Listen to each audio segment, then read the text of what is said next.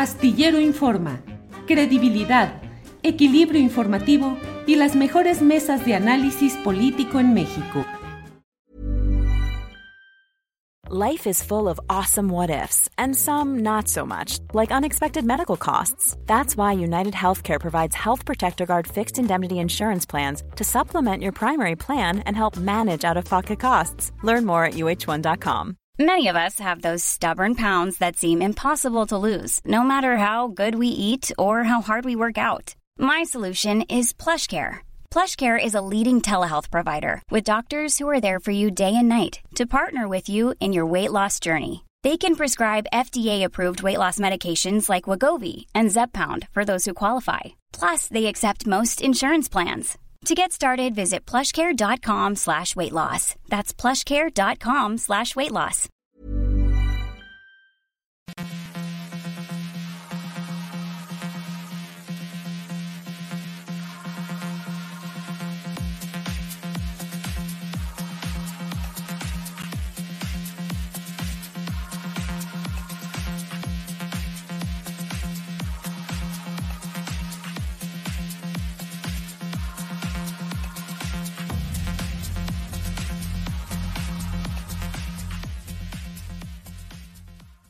La una de la tarde, la una de la tarde en punto y ya estamos aquí en Astillero Informa. Muchas gracias por acompañarnos en este programa en el cual tendremos, como siempre, información, análisis, debate, todo lo relevante de este jueves 22 de septiembre. Jueves 22 de septiembre. Bueno, déjeme ver que estoy aquí escuchando un rebote. No sé si así esté sucediendo, pero bueno, eh, vamos a Vamos a, seguir adelante con este programa jueves 22 de septiembre. Astillero Informa, ¿cómo le fue? ¿Cómo le fue con esta réplica de sismo de madrugada? Cuando muchos estaban descansando, otros viendo series, eh, televisión, descansando, otros trabajando y de pronto, ¡paz! se vino el tema de la eh, situación relacionada con este sismo. Así es que ya iremos platicando de este y de otros temas, de estas horas, de esta temblorina política, telúrica, de todo tenemos en estos días y en estas horas. Por lo pronto, déjeme iniciar nuestro programa con una entrevista que voy a hacer enseguida con Vidulfo Rosales. Él es abogado de las familias de los 43 normalistas desaparecidos de Ayotzinapa. Vidulfo, buenas tardes. Buenas tardes. Julio, buenas tardes, gusto verte. Gracias, igualmente, Vidulfo. Eh, escucho que estás en alguna manifestación, en algún acto eh, de protesta. Sí, sí, estamos en un acto de protesta, Julio. Ajá. Vidulfo, ¿cómo va eh, el tema del procesamiento de los militares? Ya se fijó el inicio del proceso contra uno de ellos, pero ¿qué tanto, se, es decir, contra un general brigadier en retiro, que fue coronel en Ayotzinapa. ¿Qué tanto se puede avanzar en estos procesos de enjuiciamiento civil a los militares, Vidulfo? Mira, de momento lo que se tiene es un, paso importante que se ha dado en esta ruta de, la justicia eh, en virtud de cómo juez pues ya dijo un auto. ¿Me permites Sí. Bien, en pues virtud de que un juez ya dictó Bueno, bueno. Sí, sí, adelante, adelante, Vidulfo. Adelante, Vidulfo. Bueno, pues creo que se cortó la comunicación. Pues bueno, así sucede. Estamos, vamos a tratar de reinstalar, de reiniciar esta transmisión y ya veremos qué es lo que va sucediendo. Pero como le decía, pues la verdad es que esta noche, esta madrugada, las cosas fueron complicadas. De pronto, ¡pum! El propio presidente de la República salió para poner un video en atendiendo el asunto y dando algunas primeras informaciones. La jefa de gobierno también estuvo atenta de la Ciudad de México. El secretario de Seguridad Pública de la Ciudad de México, Omar García Harfush. Eh, y bueno, esto pues forma parte de esta secuela de movimientos telúricos. Y bueno, pues ya sabe que como dicen algunos, em, se necesitaban dotaciones especiales de pan para poder eh, utilizarlo como un recurso eh, de ayuda ante la tensión, los desórdenes gástricos que luego producen este tipo de cosas. Eh, pues está resultando difícil y complicado este septiembre complicado. Bueno, vamos a seguir adelante. Em, vamos a seguir adelante. Em, parece que no hay la viabilidad para hacer la entrevista con Vidulfo Rosales, pero bueno, déjeme comentarle en otro aspecto de los que tenemos para este día, déjeme decirle eh, lo que hoy ha sucedido en la conferencia mañanera de prensa. El presidente de la República, como siempre, da voz a periodistas que concurren a este ejercicio informativo matutino y hoy estuvo Jorge Ramos, perdón, Jorge Ramos, el famoso conductor de, de Univisión, eh, que hizo cuestionamientos acerca de que este es, eh, en lo que va hasta este momento, esta administración sería la más violenta en la historia moderna de México, eh, desde la guerra cristera y la revolución. El presidente de la República le dijo que no está de acuerdo y que considera que está mal en ese asunto. Aunque son las mismas cifras, el fondo está en cómo se presentan. Vamos a poner en unos segunditos más esta, este eh, video de lo que ha dicho Jorge Ramos y lo que le ha contestado el presidente de la República. Adelante, Andrés, por favor. El problema, señor presidente, es que si usted no corrige, las cosas se van a poner mucho peor. Yo sé que usted dice que vamos bien, pero si, si no hay una corrección y siguen matando 84 mexicanos por día, como acaban de, de ocurrir en el pasado mes de agosto, al final, cuando usted entregue el poder, el primero de octubre del 2024, va a haber 191 mil muertos. Entonces. No coincido contigo, no estoy de acuerdo y considero que no tienes razón. Pero ¿en, qué parte no tengo razón? Estos son cifras de su gobierno. Datos. Pero es que son sus datos, señor presidente. A ver, te lo muestro, te muestro mis datos. Pero es que yo los saqué de su, yo los saqué de su propio. Y yo también. Son datos. Nada más es cosa de cómo los presentas tú y cómo consideramos nosotros deben darse a conocer. Son del secretariado ejecutivo. sí, del secretariado. Y las cifras son, las acabo de sacar de las, de las cifras que ustedes publicaron el, martes pasado. Sí. O sea que ya es el gobierno más violento en la historia moderna de México. Sí, pero déjame que yo te este, explique cuáles son nuestras cifras. Sí, vamos a comparar gobierno con gobierno.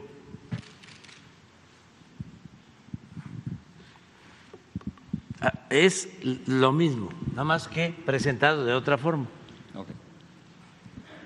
Las, cifras que yo tengo indican que usted tiene ya el gobierno más violento en la historia moderna de México desde la guerra cristera y la revolución. Pero todo tiene una explicación. Okay. ¿Mm? Bueno, pues eso es lo que ha sucedido hoy en esta conferencia de prensa matutina. Fue una explicación y una, eh, valoración distinta de los datos y de las cifras. Eh, bueno, pues eso es parte de lo que tenemos en este día. No sé cómo vea usted este tema de las cifras, de los datos, de las estadísticas, pero bueno, ahí está este tema. Por otra parte, el embajador de Israel en México, eh, el señor Zvi Tal, eh, habló eh, en un video, presentó un mensaje acerca de la postura de su país luego de que manifestaciones al exterior de la Embajada de Israel en México fueron pintarrajeadas y fueron señaladas en razón de que Israel sigue examinando, dice, la solicitud de extradición de Tomás Cerón de Lucio, Usted sabe, aquel personaje que fue director de la Agencia de Investigación Criminal bajo el mando directo de el entonces Procurador General de la República, Jesús Murillo Caram. Tomás Cerón de Lucio es la pieza clave en el armado de la mentira histórica que se dijo que era una verdad histórica y es una pieza clave en todo el armado, el montaje, las torturas, todo, todo el tinglado montado en aquella ocasión. Vamos a escuchar lo que dice el embajador.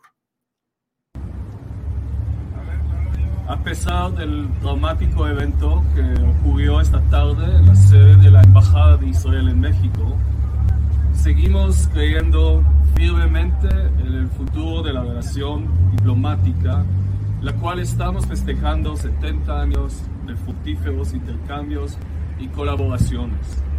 Compartimos el dolor de los familiares de los normalistas de Ayotzinapa y respetamos el compromiso de las más altas autoridades mexicanas en arrojar a la luz la verdad sobre este caso.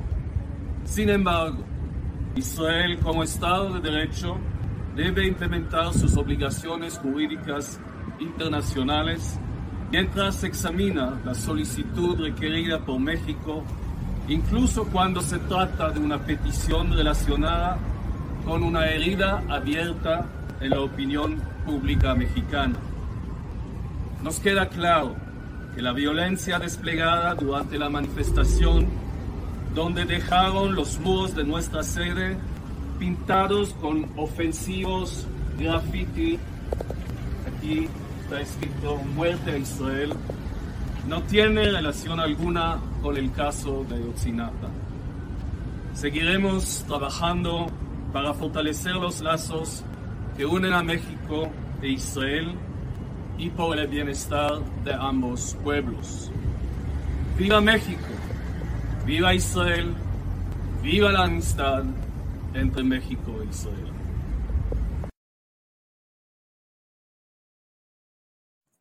Pues esto sucede en el marco de las exigencias de México para que sea extraditado Tomás Cerón de Lucio. Tomás Cerón de Lucio que tuvo una relación especial, delicada, comprometida con órganos de seguridad de varios países, de Estados Unidos, también de Israel. Y bueno, está allá asentado, está instalado en Israel e Israel, con quien México no tiene un tratado de extradición, sino que tiene que sujetarse pues a las reglas jurídicas que vaya decidiendo y estableciendo este país, Israel, pues eh, no tiene prisa o no ha tenido hasta ahora para poder procesar y entregar a México al principal operador de todo lo que ha sido la mentira histórica. No es el único caso, recordemos que también se ha solicitado que sea entregado a México para que pueda responder por diversos actos de agresiones sexuales. Andrés Roemer, Andrés Roemer, que fue pues un personaje que tuvo muchas relaciones con ámbitos del poder político priista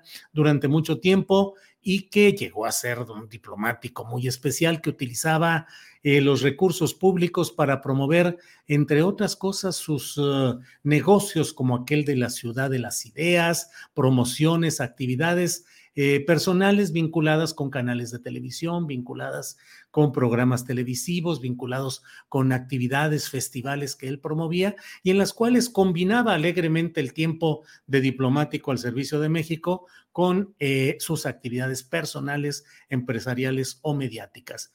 Pero además de ello, eh, Andrés Roemer tuvo también una relación muy especial con Israel. Recordemos que siendo representante de México ante organismos internacionales, Roemer prefirió votar en el sentido que favorecía a Israel en lugar de hacerlo en el sentido que le instruía México. Es decir, siendo representante diplomático de México acreditado ante órganos internacionales, prefirió votar en el sentido que favorecía a Israel, aunque la decisión de México iba en otro sentido.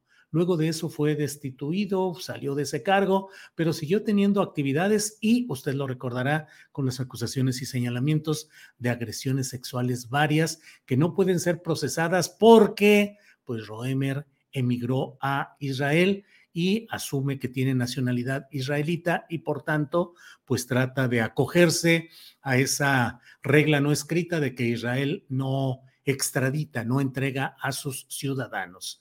Veremos qué es lo que sucede. Desde luego, no es, eh, no es favorable y no se aprueba el que haya estas pintas y el que haya actividades que puedan eh, afectar la relación entre dos estados, el de Israel y el de México, pero sí vale la pena señalar que hay eh, exigencias de parte de México valiosas, fundadas, importantes. Bueno, eso es la una de la tarde con 13 minutos. Eh, usted sabe que una de las discusiones más fuertes que se están dando en estos momentos se relaciona con el tema de la Guardia Nacional, el tratamiento que en el Senado de la República se ha dado a este tema a partir de una iniciativa priista en la Cámara de Diputados que busca que se alargue el periodo de predominio de las Fuerzas Armadas en la Guardia Nacional. Es decir, extender cuatro años la participación de las Fuerzas Armadas en la Guardia Nacional. Lo que en San Lázaro, con Alito Moreno como principal impulsor, fue aprobado y luego fue enviado a la siguiente Cámara, la Cámara de Senadores, Cámara de Revisión, no de origen, bueno, pues eso ha suscitado que en la Cámara de Senadores no haya pasado ayer esta iniciativa y que haya una búsqueda de que legisladores del PRI, sobre todo, algunos del PAN ya, ya ah, pasaron incluso a Morena, como Raúl Paz de Yucatán. Bueno, pues buscar que haya votos favorables desde la oposición que se sumen a la propuesta del PRI y de Morena. Uno de los senadores que han tenido un papel eh, pues muy interesante en todo este movimiento de presiones, de ofertas, ya nos irá él diciendo de qué se trata, es Mario Zamora Castellum, que es senador del PRI por Sinaloa, a quien saludo con gusto. Mario, buenas tardes.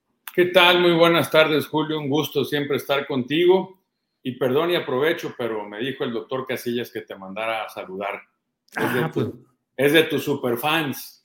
Órale, gracias al doctor Casillas, que también estamos siempre atentos a lo que sucede por allá, lo que sucede en Ohuira, allá en Ahome, con esta planta de amoníaco.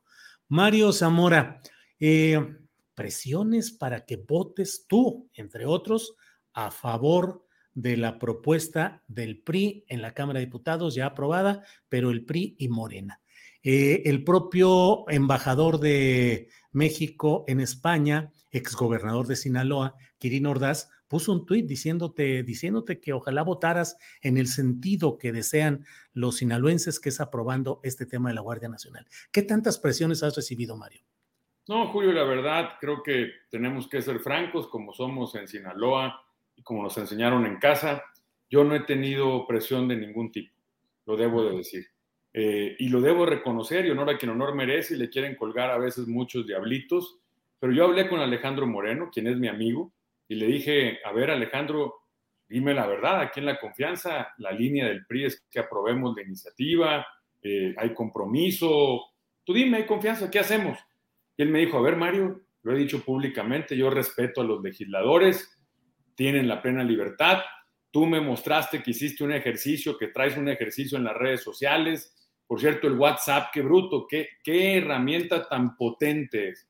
Miles, miles de WhatsApp recibí, y no solo de Sinaloa, hasta de Nuevo León, de Chihuahua, de Aguascalientes, eh, donde la gente me daba sus y me dijo, mi recomendación, Mario, si ya hiciste ese ejercicio, que creo que está interesante y vale la pena, atiende a lo que te digan los sinaloenses, atiéndelo porque ellos son los que te pusieron donde estás. Y yo agradezco, lo digo con todas sus letras al presidente, esa confianza, esa libertad, yo creo que es una visión de este PRI que se requiere en el siglo XXI, de entender que no todos tenemos que pensar igual, claro, hay una idea de partido clara, un proyecto, pero hay situaciones particulares que cada región es distinta y que tiene circunstancias distintas, no es lo mismo Yucatán que Sinaloa o que Guerrero. Entonces, yo no recibí presión de absolutamente nadie, sí de los sinaloenses que me escribieron por todos lados, por Twitter, por WhatsApp, por Facebook, por Instagram, miles de mensajes y estoy muy contento, Julio, de que se haya activado la sociedad civil. Yo lo decía ayer, el gran triunfo de ayer, porque fue un triunfo momentáneo si gustas, fue de la sociedad civil, que se activó, que participó y que dejó en claro que el Senado no es una oficialidad de partes. Entiendo que el presidente sea un presidente poderoso, porque los votos así se los dieron, pero hay y creo en la división de poderes y ayer eso fue lo que quedó claro, que no somos oficialidad de partes y estoy muy orgulloso de eso y eso fue gracias a la enorme participación de la sociedad civil. Esa enorme participación de la sociedad civil, Mario, te indicó votar en contra del proyecto de ampliación del periodo de las Fuerzas Armadas en la Guardia Nacional. Te voy a decir cuál es la verdad, Julio, porque creo que vale la pena. Y la verdad es que la iniciativa de modificar el quinto transitorio, yo no soy abogado, consulté a varios, platicamos, eh, en algún momento pensé que tenían la razón, o sea, sí, no fue un proceso sencillo. Claro, yo siempre dije, haré lo que la mayoría de los sinaloenses me, me, hagan sentir. Yo pensé que iba a estar más balanceado, pero no, te puedo decir casi 90-10 o 95-5 en, en, promedio. Y había en contra. En contra, sí. Porque había mucha desinformación y se tergiversó mucha información. La gente pensaba que se trataba de la militarización, que la verdad eso ya lo habíamos votado en contra tanto diputados como senadores priistas. Eh, eh, se hizo alrededor de esta iniciativa pues como una parafernalia, mucha política o politiquería, ya no sé cómo llamarle, y por eso despertó tanto interés. Yo lo debo de decir, Julio, yo sí comparto, y, hubo un momento, hubo momentos en que yo consideré votar a favor, gente cercana mía lo sabe, eh, porque lo platiqué con ellos incluso, con varios, eh, que las Fuerzas Armadas, que hay que decirlo, no es una institución perfecta, no las existen en el mundo, pero es la institución más querida por los mexicanos. Si puedes ver cualquier encuesta, yo en lo personal, por situaciones personales, tengo un cariño y un respeto eh, muy grande. Eh, requieren de tener una certeza en el marco legal de lo que los gobiernos en México, no solo este, también los anteriores, les han puesto a hacer y que de origen no es su función. Oye, Mario, discúlpame, pero ¿vas a votar en contra de que se prolongue la estancia de las fuerzas militares en la Guardia Nacional. Ahí te va, a ver, y esto fue lo interesante, ya detuvimos el, el, dictamen. ¿Por qué? Porque, y Ricardo Monreal, que es un tipo que ha sido creo que cinco o seis veces legislador, muy audaz, se dio cuenta que no tenía los votos y en lugar de irse a la votación y perderlo, dijo mejor la mando a comisiones. Eso quiere decir que tenemos días para trabajar y entre todos, y le reconozco a Ricardo que lo dijo en tribuna, vamos enriqueciendo. Vamos o sea que podrías votar a favor. No por la misma iniciativa, ojo, la misma no.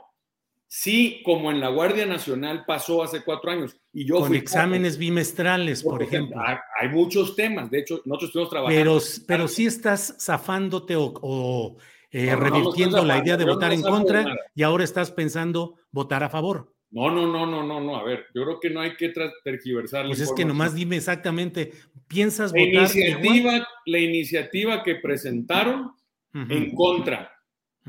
Si por algo me sacó en su lista el señor presidente hoy, si fuera distinto, pues no estuviera en esa lista. Yo puse mi posicionamiento desde muy temprano en mi grupo, en redes sociales. A ver, ahí no hay duda.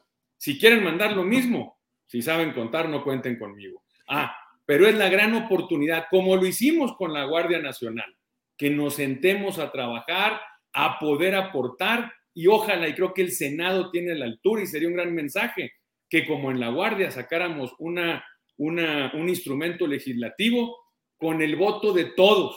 ¿Cuál sería el supercambio que haría que tú cambiaras tu postura?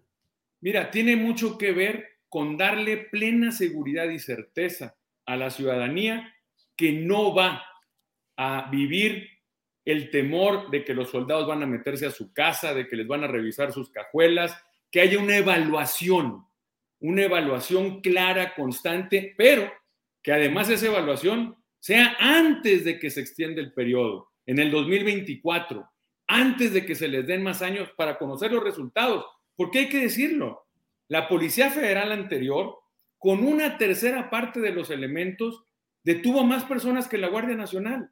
Y ojo, Julio, yo creo que la verdadera discusión debe ser la política de seguridad pública. Tú revisa mis tweets, yo subí unos tweets hace unos, unas semanas donde puse, oye, si van a mandar a los soldados a dar abrazos, pues mejor mandemos a la gente del DIF o a los de bienestar Deben de ser mejores para dar abrazos que los soldados, con todo respeto. Y ahí, ahí debería estar el centro de la discusión. Mario, ¿cómo te fue en la entrevista, la plática con el secretario de Gobernación? Mira, hay que decir las cosas como son. Y yo lo tengo que decir muy claro. Yo al secretario, a lo mejor en mi vida, lo he visto 10 veces, no más de 10 veces o 11 veces. Y lo digo sin empacho, a pesar de que él pertenece a otro partido, mi experiencia con él, puedo decir que es un político profesional, serio y empático. ¿Lo viste ayer antes de la votación? Lo vi ayer y te voy a decir por qué lo vi. Yo no sé si él se vio con otros senadores, pero un amigo mío de Mazatlán, Arriola, estaba en la Ciudad de México y me quería ir a visitar el Senado, quería conocer el Senado, pero el Senado lo tenían sitiado. Yo no sabía que lo tenían ahí con, con este, rejas y demás. Entonces yo le dije, Arriola, te veo en un hotel que se llama Emporio, que está enfrente, cruzando la calle. Ahí en el... Entonces, bueno, yo voy buscando a Arriola y al entrar me encuentro el secretario. Si estaba con otros. ¿No estaba concertado? No, no fue concertado. Yo no sé si él vio otros senadores ahí, pero. Y te voy a ser muy sincero y te puedo describir la plática, palabras más, palabras menos. Yo soy el que voy a saludarlo. Es verdad, él estaba sentado en una silla, no sé si esperando a alguien o qué. Llego yo, lo, ¿qué tal, secretario? ¿Cómo ha estado? Ah, muy bien, senador Zamora, ¿qué dice? ¿Todo bien? Y él me dice a mí, porque hasta hubo un tuit al respecto de otra cosa, me dice, oye, ¿y esos tenis? Me dice. Y yo le dije, mire, secretario, lo que Por esos te reconocieron en los tweets. Por no, no me reconocieron. Tuvieron el tweet y yo cuando vi el tweet, sí, yo, le tomé una foto a mis tenis y les dije, esos tenis, si son estos, son los míos. Porque no tengo nada que ocultar, Julio. Nada. ¿Y qué te dijo el secretario? y entonces me dijo, ¿y esos tenis? Le llamó la atención y le dije, mire, secretario, yo tengo problemas en mi espalda baja, tengo dos discos ahí medio fundidos. Oye, amigo, ¿y te estás pensando operar? Le dije, pues yo no quisiera. ¿Y a qué médico ves? Pues a uno en Sinaloa me dijo, mira, yo conozco un médico muy bueno aquí en México, este, te lo recomiendo, déjame, te mando sus datos, porque creo que lo mejor es que no te operes, mi hijo, evítalo. Claro, eh, eh, uno es dragón y el sobrepeso no ayuda para esos males, pero en ese tenor fue la plática, nos despedimos, por eso digo que no solo con mi experiencia ha sido profesional y serio, sino además empático. Nada hablaron sobre el proyecto que se iba a votar en el Senado. La verdad es que nada, y, sabes qué, Julio, yo tengo la impresión, porque insisto, creo que es un político profesional, que él ya sabía que yo iba a votar en contra. Entonces, pues creo que no perdió el tiempo conmigo, eh, y, seguramente, y, y, no lo veo mal, ¿eh? es el encargado de la política interior, que haya cabildeo, es válido, eso es la política, el diálogo, el conversar, pero mi experiencia personal te la platico tal cual. ¿Y estaba él solo en una mesa de café, solo? No, fíjate que no estaba en una mesa, estaba en una silla. Ah. Estaba en una silla sentado. Por eso yo al entrar, justamente al entrar, me tocó de frente. Y por eso fui directo a saludarlo. Yo fui el que fui a saludarlo. Eh, no fue él, él estaba sentado, no sé si estaba esperando a alguien. No sé, la verdad, que estaba haciendo, no podría yo decir, en el lobby, al entrar al lobby en una silla. Bueno, pues Mario, ¿qué esperarías entonces? ¿Una especie de Coneval eh, respecto a la seguridad pública? ¿Una Comisión Nacional de Evaluación de la Política de Seguridad Pública? ¿Sabes qué me gustaría a mí también? Y lo hemos platicado en el PRI, lo vamos a presentar, porque Carlos Ramírez Marín, lo debo decir, y, y Silvana Beltrones, han sido quienes han vertido estas ideas en el grupo, yo las comparto, incluso involucrar a organizaciones de la sociedad civil. La, señora Morera. No, eh, no, no, no, no, a lo mejor organismos eh, que tengan internacionales, que tengan capítulos en México, gente respetuosa, respetuosa, sobre todo para la evaluación de los resultados, de los datos, para evitar también los otros datos. A ver, Mira, eh, a mí me tocó conocer al, hace, al secretario de la Defensa, a quien por le mando un saludo y le tengo un gran respeto y reconocimiento.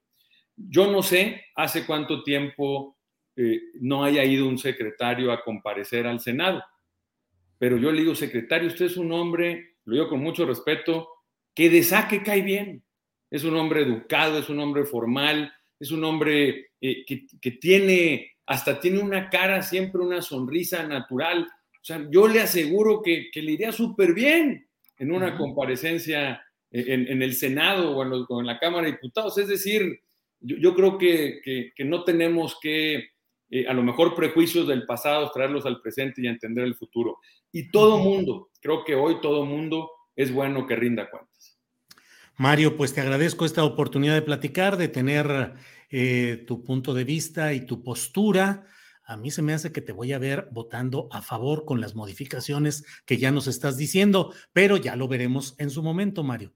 Y ojalá, Julio, que no solo sea mi voto, sino que sea el de todos mis compañeros senadores, como lo hicimos en la Guardia Nacional, porque tuvimos la capacidad, la altura de miras y el amor a México para poder construir una pieza legislativa que le dé confianza a la sociedad y que le dé certeza a la institución más querida por los mexicanos como son las Fuerzas Armadas. Mario, como siempre, te agradezco tu amabilidad y seguiremos en contacto, Mario Zamora. Muchas gracias, Julio. Muy buenas tardes a todos. Igual, hasta luego. Ha sido Mario Zamora, senador del PRI, con quien hemos hablado acerca del voto, el contexto, la manera como se analiza y las propuestas que puede haber en torno a este tema tan delicado, tan especial de la continuidad de las Fuerzas Armadas en la Guardia Nacional hasta 2028. Bueno, em, veo muchos comentarios, muchos comentarios. Ya sabe usted que a mí generalmente procuro no eh, abundar o no decir algo fuera de lo que ya fue la entrevista que tuve con el propio eh, entrevistado. Siempre me parece que si uno tiene algo que decir, es decir, yo como entrevistador, pues hay que decirlo en ese marco y frente a quien uno está entrevistando. Pero hay aquí muchos comentarios que voy leyendo, eh, son comentarios críticos, adversos, pero bueno, pues ahí están. Y bueno, pues así estamos en todo esto. Bueno, es la una de la tarde con 30 minutos. La una de la tarde con 30 minutos. Eh, déjenme ir Em, viendo, eh, Miguel Ríos dice, hay que mejorar la seguridad, la cual no mejora en este sexenio. Eh, Rosalinda Sáenz, me encanta tu ironía, querido Julio. Yo también creo que va a votar a favor. Benjamín de la Cruz Ramírez lo dijo claro, va a votar a favor. Nada más hay que llegarle. Bueno. Em, Jorge Martínez, hola Julio, buenas tardes. ¿Sabes si ya pagó Ricardo Salinas Pliego? No, hasta donde entiendo, no, pero no sé mayor cosa. Em, malo Roma, dice senador Mario Zamora, ni tú te entiendes con todo respeto, dices que no, pero sí, que sí, pero no. Ni Cantinflas hablaba tan eh, enredado. Efraín Bernal, los mismos métodos y vicios del Pridinosauris, primorsaurio. Em, Ay, ay, ay, el discurso de este tipo lo pinta de cuerpo entero, es todo un demagogo, caramba, dice el rincón de soluciones. Eh, Julio, eres todo un caballero, las cosas de frente, dice Orlando Silva. Em, bueno, bueno, bueno. Eh, déjeme ver. Buenas tardes, familia Astillero. 1950 personas mirando el programa y solo 489 me gustan. Apoyemos el buen periodismo. Pongan su like, compas. Compañeros, eh, nos dice Iracema Sáenz, adelante, pónganle su like, no cuesta nada y nos ayuda mucho. Tenemos en este momento en total 5.786 eh, vistas en la programación que tenemos en este momento y muy pocos me gusta. Bueno, vamos adelante y déjeme... Eh, Lochnar dice la historia lo ha probado, militarización igual a represión. Bueno, eh, es la una de la tarde con 32 minutos y mire, vi en ah, Twitter, en redes sociales, este reportaje interesante porque nos revela lo que sucede, en este caso se refiere a Guadalajara específicamente, pero es parte de lo que vimos en muchas partes del país, en la Ciudad de México, en muchos lugares, la irregularidad, los cárteles inmobiliarios, los abusos de las empresas constructoras, dañando a personas en lo individual a comunidades. Bueno, por todo ello, me da mucho gusto poder platicar enseguida con Darwin Franco, él es periodista y coordinador general de Zona Docs, Periodismo en Resistencia. Darwin, buenas tardes. Hola, ¿qué tal, Julio? Muy buenas tardes a ti y muy buenas tardes a todo el auditorio. Gracias, Darwin. Leí el reportaje respecto a este tema de la desarrolladora Arabel, que comenzó a construir a un costado de la vivienda de una señora, Ana Guadalupe Sarabia Vargas. ¿Qué sucede? ¿Qué nos dice sobre este tema, Darwin, por favor, para la audiencia?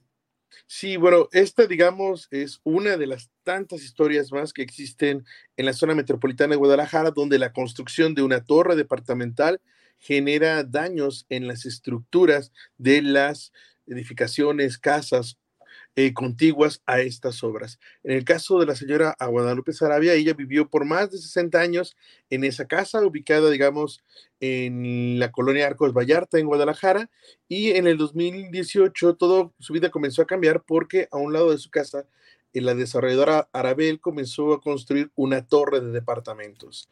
Cuando realizaron las excavaciones para, digamos, los niveles inferiores, es decir, los sótanos, los estacionamientos para estos 26 departamentos de lujo, pues hubo un daño a la estructura que eh, manifestó o se manifestó en grietas, en cuarteaduras, y después de un análisis técnico se determinó que la vivienda y los tres negocios que estaban en la parte eh, inferior de los cuales dependía esta familia Sarabia, pues eran inevitables porque existía el riesgo de un colapso dado a que a la edificación contigua había dañado la estructura, los cimientos y por lo tanto tenían que salir de ahí. La desarrolladora Abel se comprometió con la familia de que iba a pagar y reparar la casa, pero no solo eso, se comprometió también que iba a pagar las rentas de la nueva casa donde se fueran a vivir, más una indemnización por el dinero o los no ingresos que iban a obtener tras el cierre de los tres negocios.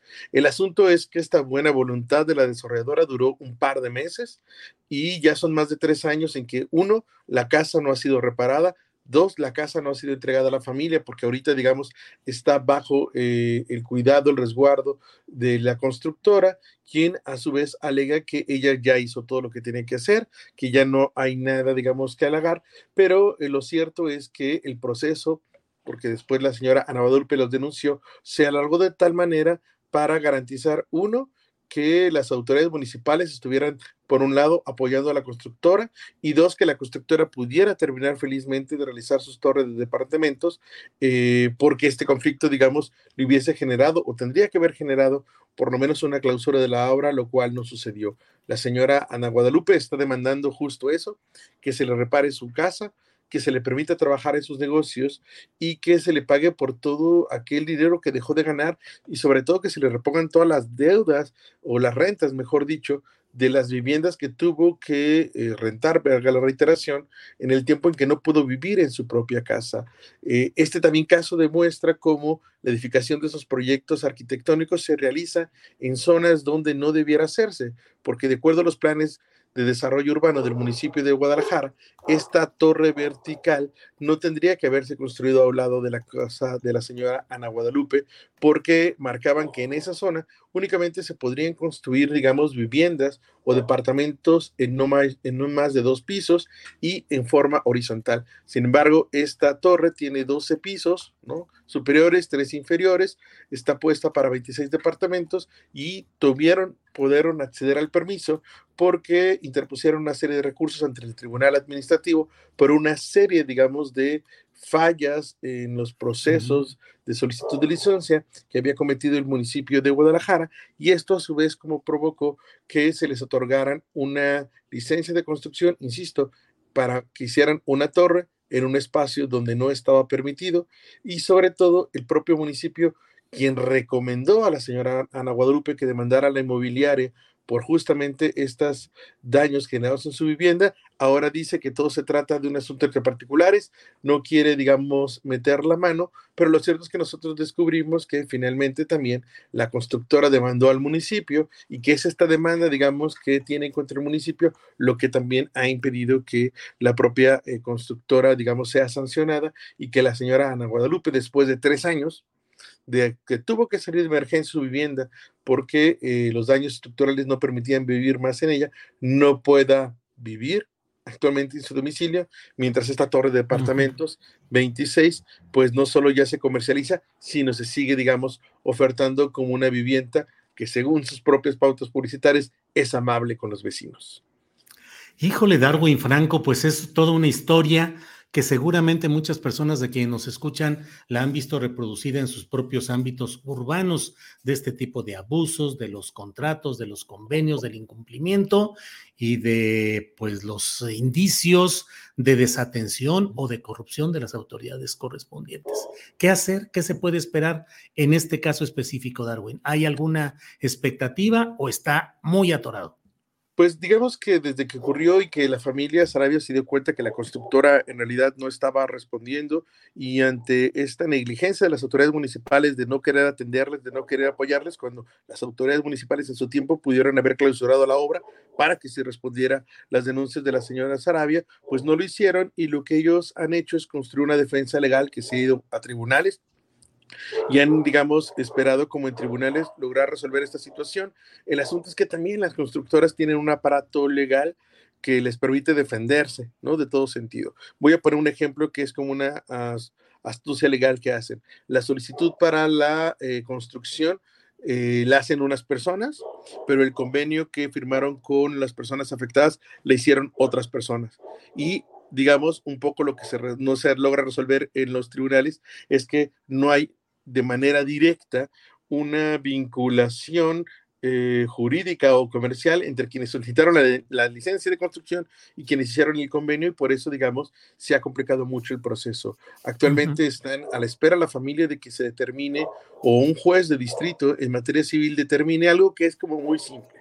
Si la constructora cumplió o no cumplió con lo marcado en el convenio, que establecía la reparación de la vivienda, el pago de compensaciones, porque a decir de, de la constructora ya lo reparó, ya lo hizo, pero lo cierto es que ni entregó las llaves del domicilio a la familia Sarabia, ni les ha permitido ingresar para ver si las reparaciones se han hecho y ahora se requiere que una autoridad judicial diga si lo cumplió o no lo cumplió. Si no lo cumplió, pues tendrían que reparar como todos sus daños o si ya lo hizo, digamos, la señora Sarabia está en plena voluntad de poder decir que se va el conflicto, pero lo que ella sí quiere es que estos tres años que no pudo tener ingresos, de alguna manera se los recuperen, porque las deudas para seguir viviendo y el trabajo que, extra que ella ha tenido que hacer, una mujer de 73 años, pues le ha complicado en mucho su vida, mientras que la constructora pues ha dedicado a vender sus departamentos. Darwin, pues estaremos atentos, ya nos irás informando de lo que vaya sucediendo en este tema. Por lo pronto, como siempre, te agradezco la amabilidad de estar con nosotros con esta información tan interesante. No, al contrario, bueno, para quien quiera leerlo, está ahí en zonadocs.mx para que pueda leer completa la historia y otros acompañamientos más que hemos dado a las consecuencias de la mafia inmobiliaria que persiste en la zona metropolitana de Guadalajara. Darwin Franco, muchas gracias, buenas tardes. Hasta, luego, muy buenas tardes. Gracias. Coco G dice, bien dicho, cartel, cárteles eh, o cárteles inmobiliarios en Ciudad de México, estamos igual. Déjeme ver. Bueno, Hassel Margarita Castro dice, en la alcaldía Benito Juárez está llena de edificios del cártel inmobiliario y sigue y sigue sin poner un alto. Coco G dice, bien dicho, cárteles inmobiliarios. Ya le había dado, le había comentado este tema. Mm, Miriam Alfaro dice vecinos hartos del cártel inmobiliario en Guadalajara. Em, Pedro Canales dice, ¿quién apoya a las víctimas de estos abusos? Urge una reforma judicial a fondo que dé la razón a quien la tenga, no a los que mueven dinero e influencias. Em, bueno, pues son algunos de los comentarios que están aquí eh, respecto a este tema. Bueno, déjeme decirle eh, bienvenidos a la corrupción en México, dice G. Locnar. Eh, Griselda Santos dice, Julio a fuerza quiere que hablen mal del partido Morena y pone 3, 4, 5, 6, 7, 8 caritas vomitando cosa verde fea. Griselda Santos, no hay tal, no es que yo quiera que hablen mal del partido Morena. Hay cosas buenas del partido Morena, adelante y celebrémoslas. Hay cosas malas, hay que decirlo lo importante es que usted a lo mejor le puede decir, Griselda Santos, si está contenta con todo lo que se está viviendo en Morena, pues adelante, adelante. Eh, Miriam Alfaro dice varios casos en la colonia. Em, bueno, bueno. Eh, Currita 24, uy, TJ, Tribunal Jalisco Administrativo, supongo, juicios tardados, faltos de transparencia y antijurídicos. Eh, bueno, eh, Emilia Ro dice, padres de los normalistas de Ayotzinapa son recibidos por granaderos en la Fiscalía General de la República. Hola, y dice el peor ejemplo es la Benito Juárez. Cada cuadra son de a seis edificios nuevos. Sí, sí, sí, me consta. ¿Y qué tal la edificación de Mítica? Esa ya le tocó a Chainbaum, dice Violet Raven. Claro, Mítica es el ejemplo exacto de toda esa arbitrariedad, rapacidad y de la indolencia por llamarle suavemente, de autoridades eh, de la alcaldía, antes delegacionales, y desde luego también de la administración en general de la Ciudad de México, porque no se está haciendo eh, justicia y se siguen robando calles, espacios, agrediendo todo eh, el desarrollo urbano sano, y sin embargo no sucede mayor cosa. Em, y estas cosas. José Ignacio Barrueta Ávila dice, don Julio Astillero no me va a leer porque ya no soy santo de su devoción, solo porque sé de la fuerza de gravedad y de cuerpos geométricos de tercera dimensión. José Ignacio Barrueta, no, no, no. Mm, no sé exactamente a qué se refiere, pero le mando el, el más uh, amable y cuidadoso de los saludos. José Ignacio Barrueta Ávila. Lourdes Partida dice, alcaldes de Guadalajara y Zapopan son empresarios, por eso es movimiento inmobiliario. Órale, órale. Eh, Astillero Familia dice, ¿se acuerdan del senador Mario Zamora Gastelum? Tuvo hace tiempo un incidente con Gerardo Fernández Noroña. Eh, Aide Rodríguez Rosales dice, Chainbaum ha tratado de parar el negocio inmobiliario, por eso la han atacado. Bueno, bueno, em, déjeme, mientras tanto, vamos a seguir adelante. Mire, me llamó mucho la atención eh, en, esta, en estas horas uno de esos recados, de esos tweets que pone eh, Vicente Fox Quesada, que parece Fox Quesada, que siempre he dicho escribe con las botas, o sea, ya no usa botas, pero de todos modos hay una serie de cosas que ha puesto Vicente Fox Quesada como estas. Mire, a propósito de lo que está sucediendo en el Senado, eh, puso primero, Ricardo Monreal, eres un tramposo y así aspiras a que te acepte un partido de oposición. Tardó varias horas Vicente Fox Quesada en darse cuenta de que Ricardo Monreal había teatralizado y que estaba ahí planteando, eh, quieren tiempo, les damos tiempo y devolvamos eh, el dictamen a las comisiones para estudiarlo con más calma, para agregarle, para incorporarle. Pues claro, tiempo es lo que necesitaban porque no tenían los votos suficientes para aprobar en ese momento el tema de la Guardia Nacional. Y bueno, tardó cinco o seis horas Vicente Fox en darse cuenta, darse cuenta, y dijo, Monreal, eres un tramposo, y así aspiras a que te acepte un partido de oposición. Luego le puso, Ricardo, el que a dos amos sirve con uno queda mal, México o López. Luego, Ricardo, todo mundo tiene la vista puesta en ti. Deja de intentar sobornar y chantajear a otros senadores entre comillas. ¿Por qué? ¿Quién sabe? Pero le pone, la tienes perdida. Primer lugar, que escribe en mayúsculas, que es un desatino en Twitter, eh, y por otro, la tienes perdida, así como pensará que así se subraya, se le da más fuerza a una expresión, no sé. Y cerró diciendo, Monreal, es tu oportunidad de dejar a López, divórciate. La verdad es que me ha llamado mucho la atención, lo he escrito y lo he dicho, porque mire, mi postura personal es la de un rechazo a los procesos de militarización en México. He estado en contra de la aberración constitucional que me parece la aprobación de las leyes secundarias que ya se hizo en el Senado y en la Cámara de Diputados y cuya constitucionalidad la va a definir la Suprema Corte de Justicia de la Nación.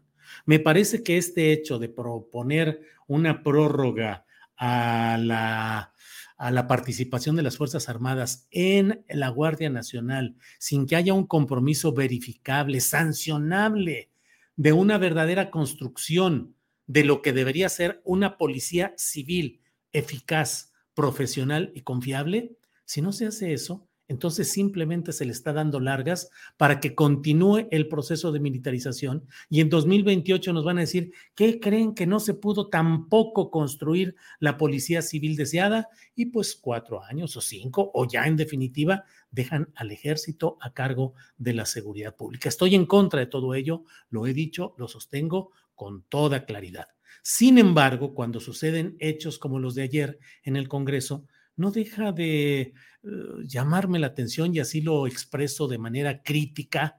Eh, la poca consistencia política ideológica de los opositores desde los flancos contrarios a la cuarta transformación. Es decir, eh, Xochitl Galvez, Kenia López Rabadán, eh, mm, Lili Telles, que ayer no participó, pues francamente, los, los perredistas, Mancera y otros por ahí, pues francamente, con muy poca consistencia, alegando nada más, o unos al extremo escandaloso, como la señora López Rabadán, en términos verdaderamente apocalípticos, eh, con un tono y una exageración que no ayuda al debate ni al análisis y hace que incluso una parte de la sociedad que pudiera estar eventualmente a favor de argumentaciones serias, pues eh, encuentra ahí esa estridencia que no ayuda absolutamente a nada. Entonces creo yo que todo eso em, es algo de lo que eh, va sucediendo. Hay temas además conexos que vale la pena analizar. Hoy el presidente de la República en su conferencia mañana de prensa se refirió a lo que sucede en Guanajuato. Mire, escuchemos lo que dijo el presidente en este tema. Andrés, por favor. El fiscal de Guanajuato lleva como 15 años y no lo cambian porque pertenece a un grupo de ultraderecha del conservadurismo, que tiene muchas influencias, muchas agarraderas.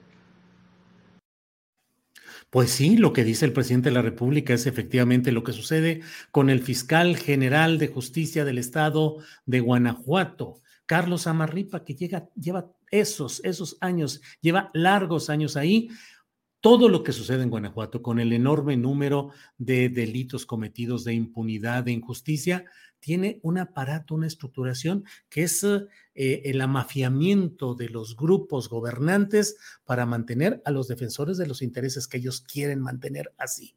El secretario de Seguridad Pública también tiene bastante tiempo y llega un gobernador y llega otro y siguen estando los mismos personajes porque son los que responden a los intereses dominantes financieros, impulsores de esos proyectos políticos. ¿Cómo se puede frenar la criminalidad en un estado como Guanajuato que verdaderamente está que si las autoridades son las mismas. Y resulta como en los casos de Nayarit, usted lo recordará con aquel fiscal Beitia, que era al mismo tiempo que era el fiscal general del Estado, era el principal narcotraficante de la entidad, fue detenido en Estados Unidos cuando iba a arreglar asuntos de cargamentos y de cocaína y de tráfico y no sé cuántas cosas, pues así está la situación también en Guanajuato. Detienen al marro, detienen a otro, eh, hay eh, encontronazos de policías o de fuerzas armadas contra grupos criminales y nada cambia en el fondo porque la estructura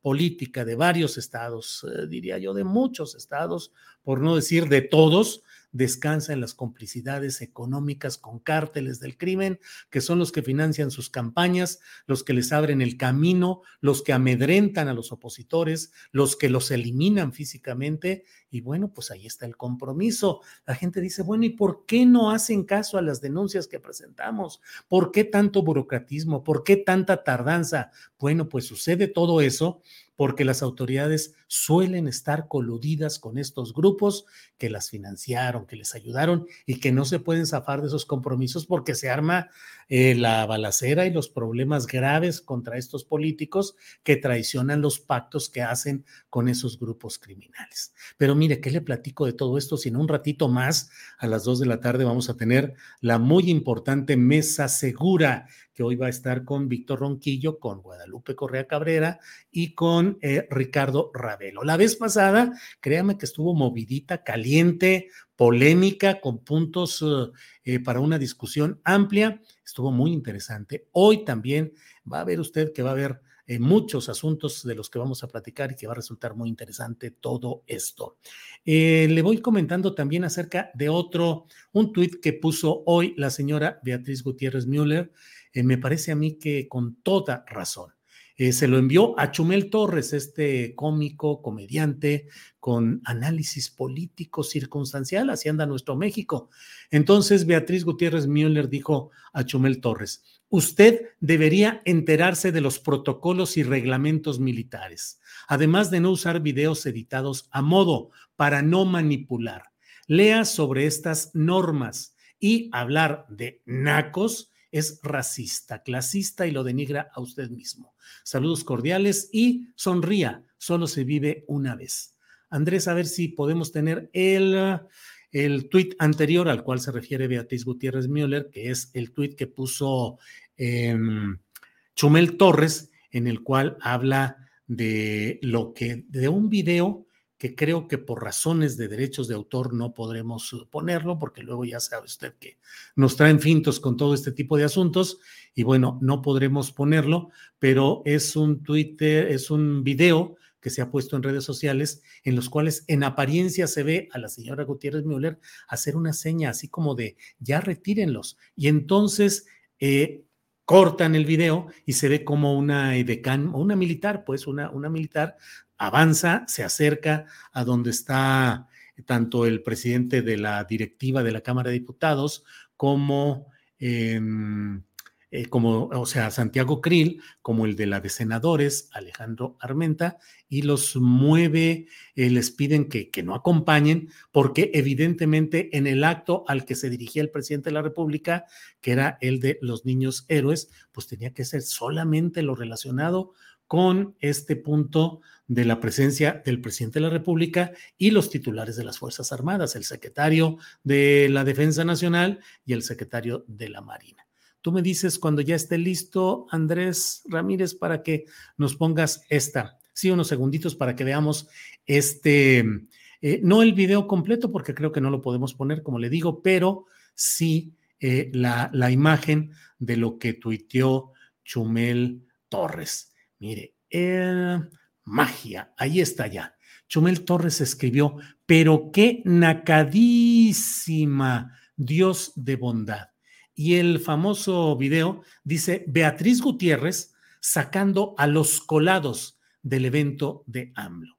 Ante esto, en este video que, como le digo, van caminando ahí los titulares de las directivas del Poder Legislativo, el presidente de la directiva del Senado, el presidente de la directiva de los diputados, y se acerca una persona eh, militar para decirles que se muevan y el propio presidente del Senado eh, toma al presidente de la Cámara de Diputados, Krill, y se van luego hacia otra parte. No he leído ninguna queja de, Krill diciendo, uy, me maltrataron, sobajaron mi dignidad, hay una, hubo represalias o algo por el estilo, ni tampoco de Alejandro Armenta. Entonces, aquí la pregunta es, ¿a dónde viene esto de, pero qué nacadísima Dios de, de bondad de Chumel Torres? Que bueno, a veces el punto está en tomar en serio a quien siempre que haya alguna discusión dice, pero a mí no me tomen en serio, hombre, yo nomás soy un payaso, soy un comediante, ay, digo las cosas, pero no se preocupen porque bla, bla, bla. Bueno, y sin embargo, esto es tomado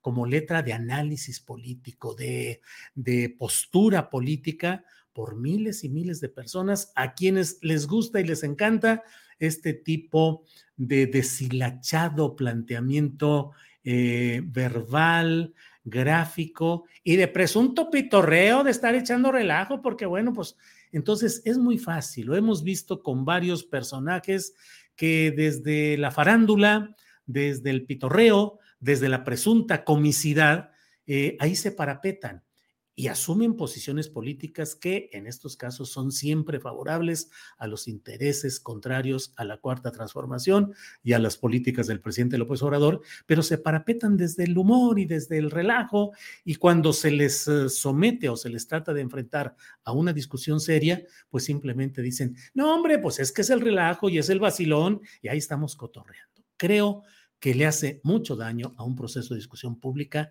el asomo de este tipo de personajes. E hizo bien la señora Beatriz Gutiérrez Müller con este eh, mensaje. Andrés, si me haces favor de ponerlo de nuevo, el tuit que puso Beatriz Gutiérrez, porque pues me parece que están muy claros varios puntos. Uno, hay protocolos y reglamentos militares que desde luego tenían que ser observados en ese deambular que llevaban eh, originalmente y que hace que pues, no todo mundo puede estar presente en cierto protocolo y reglamento militar. Lo otro, no usar videos editados a modo para no manipular, porque es muy fácil, fácil con la imagen hacer creer o pretender que sucede algo que no está sucediendo en la realidad. Y lo de Nacos, claro que es racista, clasista y lo denigra a quien lo ejerce. Es muy fácil. Ay, son unos nacos. Es que mira lo que están haciendo ahí los nacos estos. Bueno, esa es simplemente la recurrencia a los clichés clasistas, racistas, discriminatorios que no ayudan a nada. Bueno, es la una de la tarde con 58 minutos. Vamos a poner una pequeña, un pequeño anuncio promocional en unos segunditos y regreso para que entremos eh, ya muy rápido con nuestra mesa de Mm, la mesa segura, que hoy va a estar bien movidita. Vamos a empezar con un tema muy interesante. Por favor, acompáñenos segunditos eh, de este promocional y regresamos.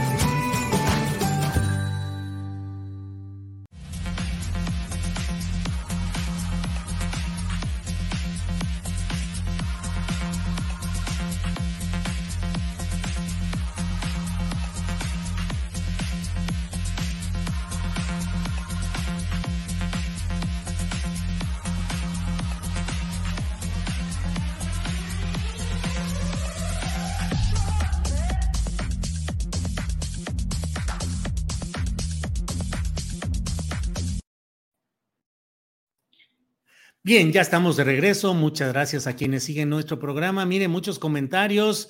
Em, eh, Ana María Martínez Duarte dice mucho choro. Eh, Norma Lilia, Chimuelo Torres es un soquete, no puedo decir más. Arletich, desgraciadamente hay millones de chumeles por ahí. Aquí de repente llegan.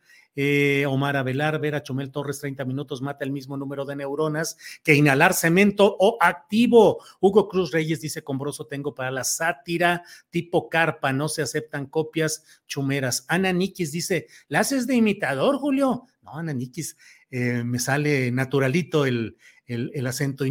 iniciatus. Incitatus S21, qué buena emulación del hablar de otras personas, Julio. Em, acá Ananikis que dice que el hago de imitador. Vaya, pues entonces a lo mejor estoy equivocando la ah, profesión. Yo quiero test, dice Idalia Hernández. Sí, también hay ustedes muy buenos, la mera verdad. digo, pues me importa un comino que no es comercial pagado, es de Soy Té, que es una empresa que tiene unos test y unas infusiones realmente muy buenas. Eh, bueno, son las dos de la tarde con un minuto y vamos a empezar ya. Los invito a que escuchen, como luego dicen, de pe a pa, de principio a final, esta mesa segura que va a estar muy interesante. Saludo como siempre a mis compañeros de esta mesa. Está ahí Víctor Ronquillo. Víctor, buenas tardes. Hola, buenas tardes. Un saludo para ti, para el público que nos escucha, Julio. Lo mismo para los colegas de nuestra mesa. Gracias. Guadalupe Correa Cabrera, buenas tardes. Buenas tardes, Julio. Buenas tardes, Víctor. Buenas tardes, Ricardo. Hoy he estado muy en contacto con ustedes. Este, me da mucho gusto siempre hacer. Gracias, eh, Guadalupe. Ricardo Ravelo, buenas tardes. Hey, it's Ryan Reynolds, and I'm here with Keith, co-star of my upcoming film, If, only in theaters May 17th. Do you want to tell people the big news? All right, I'll do it. Sign up now and you'll get unlimited for $15 a month in six months of Paramount Plus Essential Plan on us. Mintmobile.com slash switch. Upfront payment of $45 equivalent to $15 per month. Unlimited over 40 gigabytes per month. Face lower speeds. Videos at 480p. Active Mint customers by 531.24 get six months of Paramount Plus Essential Plan. Auto renews after six months. Offer ends May 31st, 2024. Separate Paramount Plus registration required. Terms and conditions apply if rated PG. Millions of people have lost weight with personalized plans from Noom like Evan, who can't stand salads and still lost 50 pounds. Salads, generally, for most people, are the easy button, right? For me, that wasn't an option. I never really was a salad guy. That's just not who I am. But Noom worked for me. Get your personalized plan today at Noom.com. Real Noom user compensated to provide their story. In four weeks, the typical Noom user can expect to lose one to two pounds per week. Individual results may vary.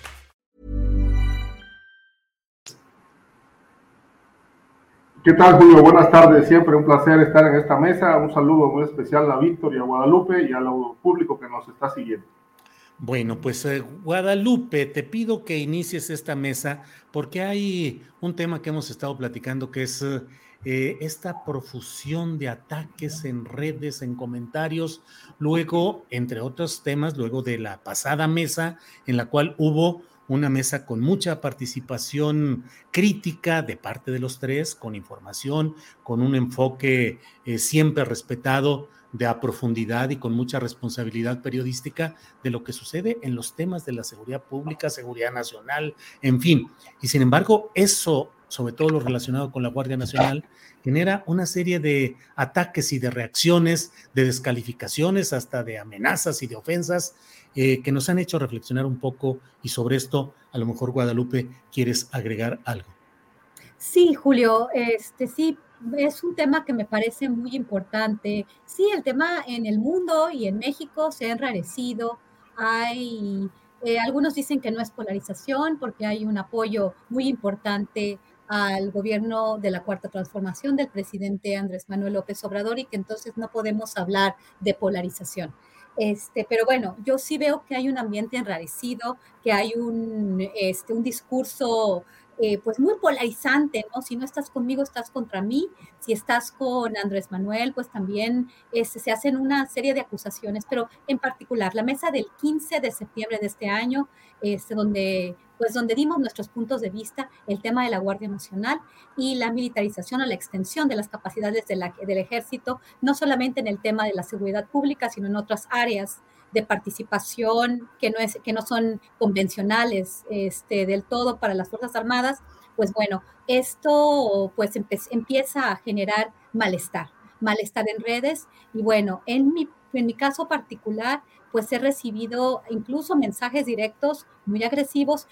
En otras, en otras ocasiones también se han recibido, pero bueno, creo que también esto nos hace eh, pues hablar del tema, ¿no? En otras ocasiones, tanto a todos los miembros de la mesa como a ti, Julio, pues se nos ha acusado, ¿no?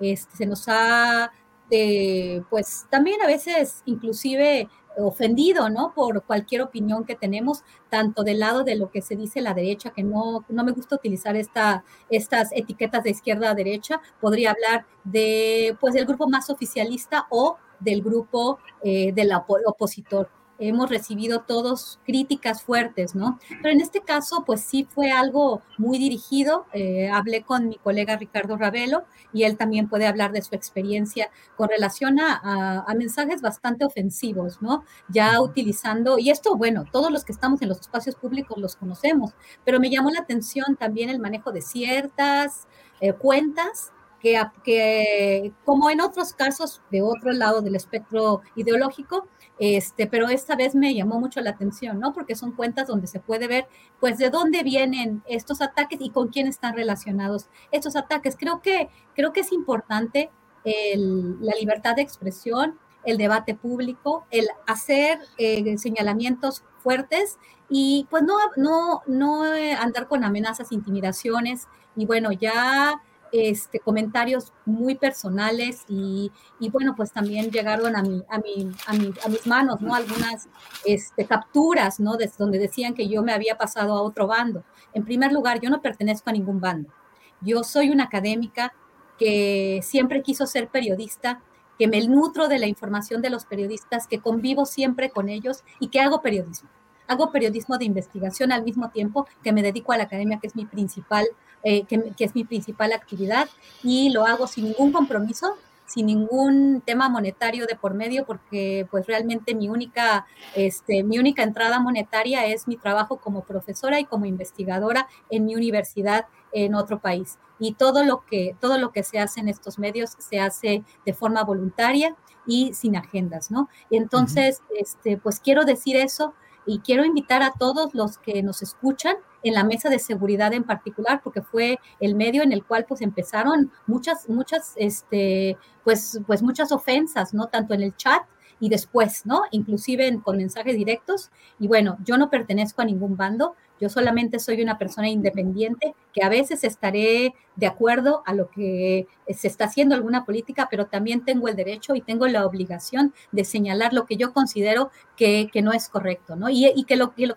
eh, que lo, que señale yo no necesariamente quiere decir que yo tenga la razón, ¿no? Estoy, este, pues, en el mejor de, de las, de la este, de, mi trabajo para, más bien, estoy en, mucha disposición de seguir avanzando en esta discusión y gracias por el espacio que nos das. Julio, nada más para terminar, yo, yo reconozco el trabajo, tu solidaridad y tu profesionalismo para traer a la mesa diferentes posiciones. Me parece muy injusto también porque he visto cómo se te ha atacado de diferentes lugares del espectro. Yo he vivido porque, porque veo que hay este, bots y hay este, granjas de, de troles que eh, están atacando tu trabajo. Y bueno, yo expreso mi solidaridad y, y, mi admiración al trabajo que haces tú y que hacen mis compañeros Ricardo y Víctor Ronquillo. Guadalupe, muchas gracias. Víctor Ronquillo, tu opinión sobre este tema, por favor. Mira, yo creo que es muy importante en estos momentos pensar qué nos toca hacer en términos de personas que tienen acceso a los medios, a los medios, por cierto, ya no medios convencionales, ¿eh? porque al final de cuentas también se trata de eso, de construir esos espacios de reflexión, de debate, estos espacios que de alguna manera son absolutamente independientes. Y es un buen momento, Julio, para agradecer el esfuerzo de tu parte, de Adriana Buentello, de Andrés Ramírez, de quienes integran a este equipo de trabajo porque no solamente en nuestro caso, sino en el caso de las otras mesas, se abre un espacio para la reflexión, para el análisis, para el debate, para, eh, digamos, la, la perspectiva crítica que en buena medida nos hace mucha falta en este país y si me permiten, hace mucha falta en el mundo. Creo que estos ataques lo único que hacen es mostrarnos que hace falta mucho para construir ciudadanía, que hace falta mucho para construir una auténtica reflexión, pero en eso estamos. Y me parece que más allá de los posibles méritos profesionales que tenemos y que nos pueden calificar o no para llevar adelante estas reflexiones, sí creo que hay una voluntad de nuestra parte de eh, pues explorar, reflexionar, eh, debatir y sobre todo, sobre todo, ofrecer al público que nos escucha una perspectiva distinta a la que se puede dar en estos medios que podemos llamar hegemónicos. Y, eh, y lo hacemos con, mucha, con mucho rigor, con profesionalismo y yo creo que estamos convencidos en, en, en, nuestro ejercicio de pues hablar con, con la verdad, con la verdad de la experiencia, con la verdad de lo que modestamente pudimos haber preparado y vivido a lo largo de los años, pero, pero me parece, por otro lado, que esta, esta, estas confrontaciones son también desde mi punto de vista y es un punto de vista que quizá ah, podría resultar un poco ah, distinto al de los colegas, bueno, me parece que son resultado al final de cuentas pues del ejercicio profesional y que tampoco debemos eh, sentirnos tan afectados. En mi caso, yo lo recordaba hace un rato con Guadalupe, cuando se publica Las Muertas de Juárez, bueno, pues obviamente hubo sectores a los que preocupó, a los que preocupó mucho, ¿no? Sí, la derecha de Juárez, sí, los empresarios, pero también lamentablemente, como ocurre en muchas ocasiones, la mezquindad de muchos colegas, ¿no? Eh, se me acusó y se me atacó, por ejemplo, de que yo nunca había estado en Juárez pues lo cual era absolutamente ridículo porque pues yo llegué a la conferencia de prensa donde hablé del libro y de esos ataques con 40 horas de grabación de materiales en VHS en ese momento, pues que tenía yo como, ejercicio televisivo, ¿no? Pero por otra parte, también yo quiero mencionar algo que es muy importante. Sí creo que en este momento, así como he dicho que nos toca fortalecer a los medios independientes, como es este espacio de, astillero, también creo que es eh, muy importante que asumamos nuestra responsabilidad, que la asumamos con rigor, que entendamos que eh, tenemos una función pública y que esa función pública en un momento como este es determinante y que sin duda, y tampoco exagero al decirlo, sí vivimos una guerra ideológica, ¿no? Sin duda vivimos una guerra ideológica y que tenemos que tomar posiciones. Eso no quiere decir que tomemos bando. ¿Qué posición tenemos que tomar? La que alimenta el pensamiento crítico, la que alimenta la reflexión. No, en ocasiones yo he suscrito el pensamiento del obsobrador, me he sumado a su, a su discurso político, pero en otras me he opuesto a, su, a, sus, a sus perspectivas, He cuestionado algunas de sus alianzas, ¿no? Con el ejército, con las Fuerzas Armadas, con un sector del empresariado, pero, pero no por ello creo que ninguno de nosotros está en contra de lo que podemos considerar una perspectiva de construcción de la esperanza, ¿no?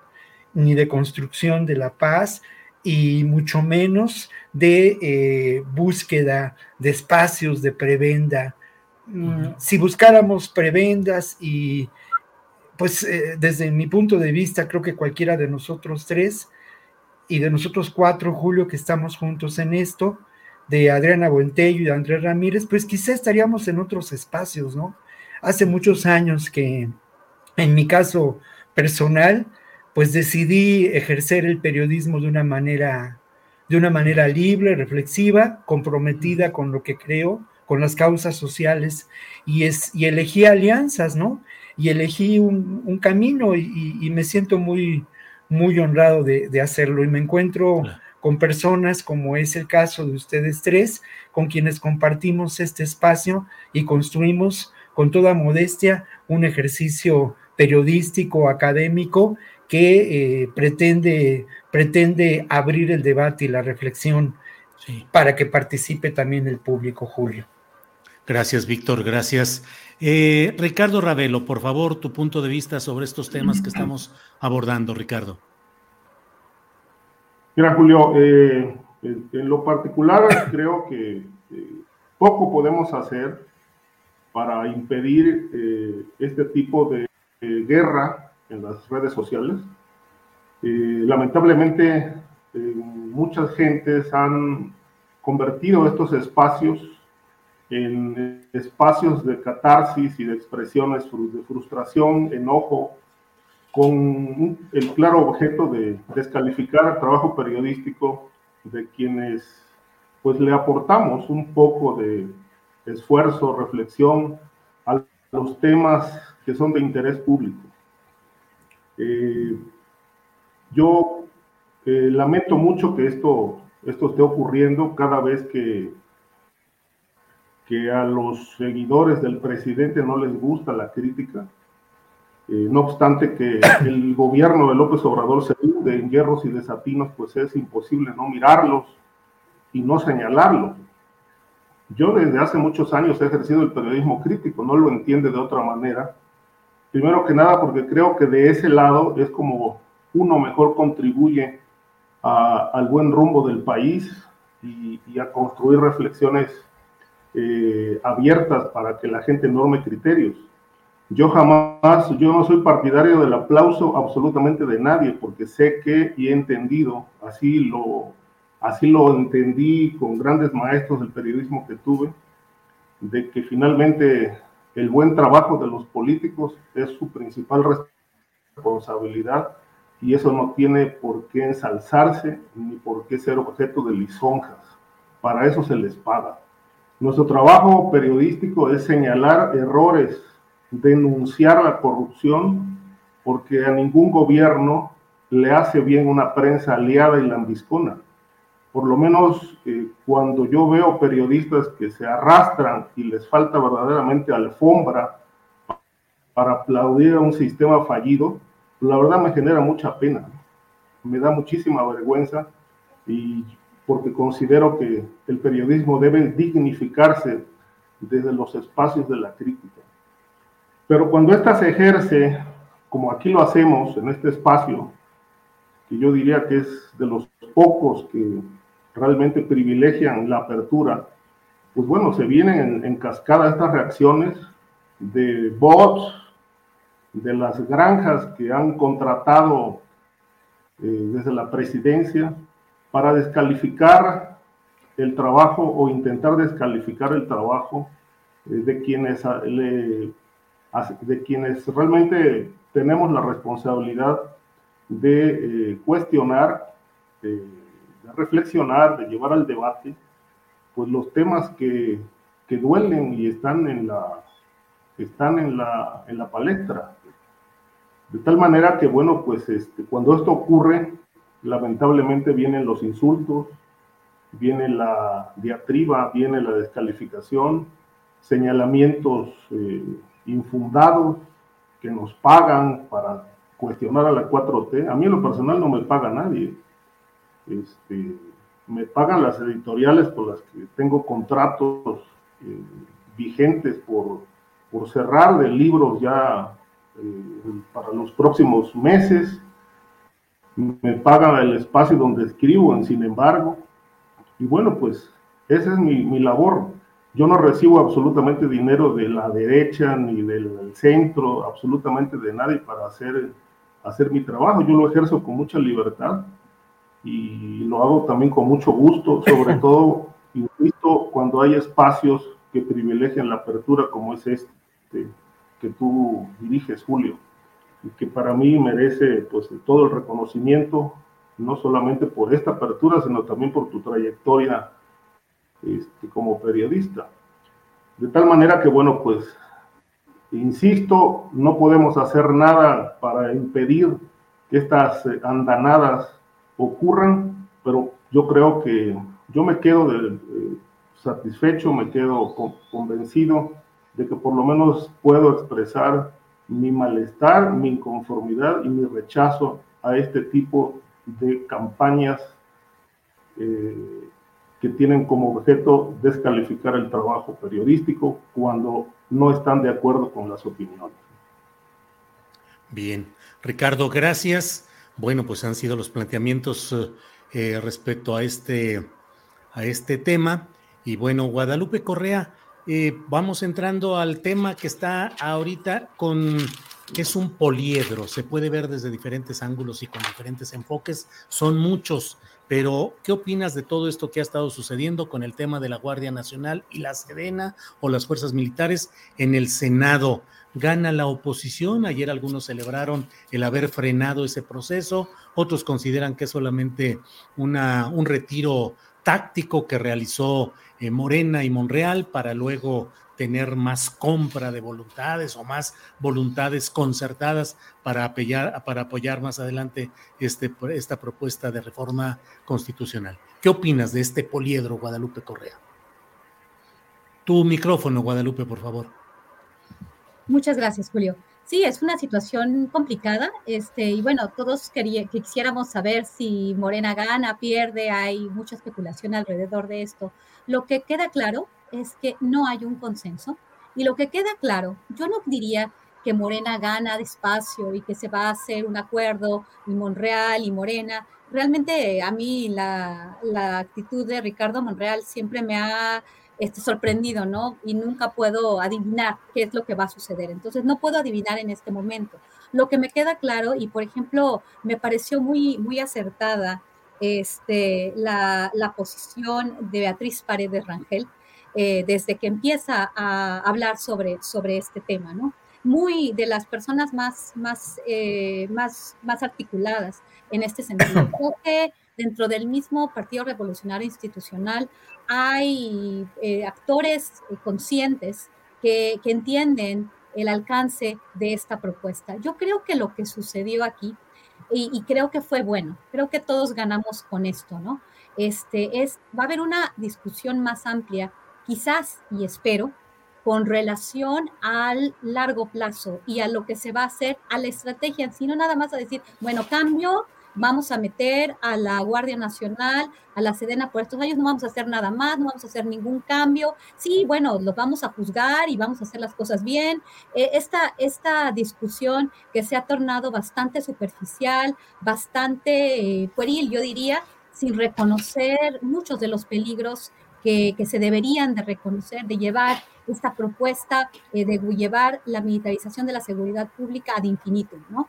Este, creo que esta, esta parada es buena porque va a haber reflexión, porque va a haber más comunicación y porque se van a tener que establecer más mecanismos de control, porque es verdad que en este momento no tenemos policía y no se pueden quitar el ejército de las calles. También hemos sido críticos de, aquellas de aquellos personajes que con una agenda política y con una agenda de actores que están apoyando este, este tipo de, críticas sin, sin sustento, ¿no? De quitar al, al ejército de las calles desde el principio este, suena y, este, enfocándonos todo en cuestiones de política de drogas que no tienen necesariamente que ver con lo que está sucediendo, porque no todo es narco y en realidad es una parte pequeña, esto es una cuestión de seguridad pública, ¿no? Todos los, eh, los peligros que hemos planteado, eh, tanto el avance de las fuerzas castrenses en muchos órdenes de la vida del país, como el tema de la posible corrupción, de las Fuerzas Armadas ya estando en la tierra en el trabajo de policías. Y aquí dicen, no se ha formado una policía y todos terminan vinculados con la delincuencia organizada. Y la Guardia Nacional, con los controles que ahorita tenemos, con, más, con menos transparencia que otras eh, instituciones de seguridad, va a ser limpia, impoluta, cuando ya tenemos eh, pues, eh, eh, pues, pues un antecedente muy complicado, pues bueno, creo que en la cuestión del Senado va a haber más discusión y no se va a dar un cheque en blanco al presidente de la República, que es una buena decisión. Vamos a ver cómo, cómo transita y si puedo, bueno, al final se van a armar los, los, este, los acuerdos. Todavía nos queda un paso más Y está el Poder Judicial, un Poder Judicial que tiene miles de problemas o reconocemos el hecho de que los jueces, de que eso, del offer, cómo ha utilizado la oposición a los jueces para avanzar agendas de empresas transnacionales, para avanzar agendas de jueces corruptos, esto va a quedar en la Suprema Corte y no se va a dejar pasar tan fácil. Desafortunadamente, también es un proceso en el cual, con la indefinición sobre la Guardia Nacional, podríamos tener un problema. ¿Por qué? Porque no se va a armar la estrategia que yo no veo ahorita, la estrategia no se arma cuando ya se apruebe esto, sino ya deberían de tener un plan que nos deberían de haber hecho con, del conocimiento público, porque la Guardia Nacional empieza en 2019, ya tiene años este, operando y yo no he visto resultados a menos de algunos indicadores a la baja por, por cuestiones que no necesariamente tienen que ver con su estrategia o con su participación, sino más bien con temas más bien eh, de carácter geopolítico, la pandemia y otras dinámicas tendríamos que ver todavía más adelante, ¿no? El tema de la Suprema Corte de Justicia de que esta decisión que se, va, que se está tomando en el Congreso es anticonstitucional, que va a haber este, varias, eh, varios, varios decisiones que, que, van a ir más allá de esto y que eso se puede parar, ¿eh? Al final esto lo puede parar la Suprema Corte, no es una ganancia. Entonces, todavía es parte de un proceso y no puedo decir si se ganó o se perdió el día de ayer. Gracias, Guadalupe Correa Cabrera. Eh, Víctor Ronquillo, mmm, ayer las posiciones parecían muy excluyentes. ¿Se está a favor o se está en contra del planteamiento, la iniciativa presentada por el PRI para alargar la estancia de las Fuerzas Armadas en la Guardia Nacional? Ah, se ha dado luego pues una serie de planteamientos. Hoy entrevistaba a un senador del PRI por Sinaloa, Mario Zamora, y bueno, él dice que su posición, si le vuelven a presentar la misma iniciativa, va a votar en contra, pero que si hay algunas modificaciones, agregados, eh, verificaciones, comisiones de estudio, de verificación de resultados, pues que él podría ya cambiar su voto. Digo, es, es en esencia lo que planteó. ¿Crees que más allá del encajonamiento de a favor o en contra, este lapso, este paréntesis, puede abrir la puerta a que haya sí mejorías en cuanto a esa estancia de la Guardia Nacional con controles y como dice Guadalupe y yo coincido plenamente, con un plan verdadero de comprometerse a crear una policía civil eficaz y profesional. ¿Qué opinas, Víctor? Mira, yo creo eso, yo lo decía la semana pasada, ¿no? Creo que son tiempos de enorme interés para nosotros. Creo que hoy en día se llevan a cabo discusiones, tenemos noticias de estas discusiones eh, mm, importantes en términos de lo que puede ser el destino de lo nacional, ¿no? Y nos debemos sentir contentos por ello. Creo que sí vivimos situaciones inéditas y eso debe ponernos de muy buen humor al final de cuentas, ¿no? Creo que en el caso de lo que ocurre en el Senado, eh, me parece que haría falta una reflexión más de fondo sobre el carácter de lo que en este momento se, eh, se cuestiona, ¿no? El tema, el gran tema de la Guardia Nacional, de la estrategia del gobierno de López Obrador y de la seguridad pública, ¿no? Me parece que lo que se ha llevado a la discusión en el Senado nos deja ver sobre todo el, eh, el intento de ganar espacios, espacios políticos. Por otro lado, quiero decir que al final de cuentas, y en ese sentido también soy optimista, creo que esto nos ha llevado a una situación donde por una parte resulta alentador que esta discusión política se ventile, que no sea resultado de una decisión presidencial desde la cúpula del poder piramidal, sino que realmente haya un accionar político.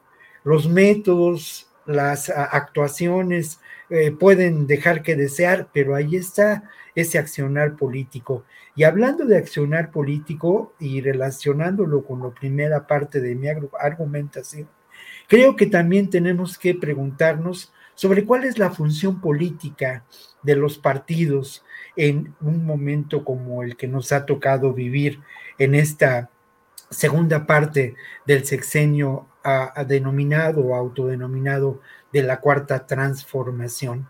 ¿Qué ocurre con estos partidos y su accionar en términos de una reflexión de fondo de estos temas? Es alentador lo que dijo el senador, que habría posibilidades de, de, cambiar, que había posibilidades de hacer verdadera política y encontrar puntos de acuerdo para llevar adelante una, una reforma eh, o una modificación en términos del ordenamiento jurídico que permita eh, establecer eh, mayores controles a la Guardia Nacional, pero que permita atender de fondo y de manera inmediata el grave problema de la seguridad pública, ¿no?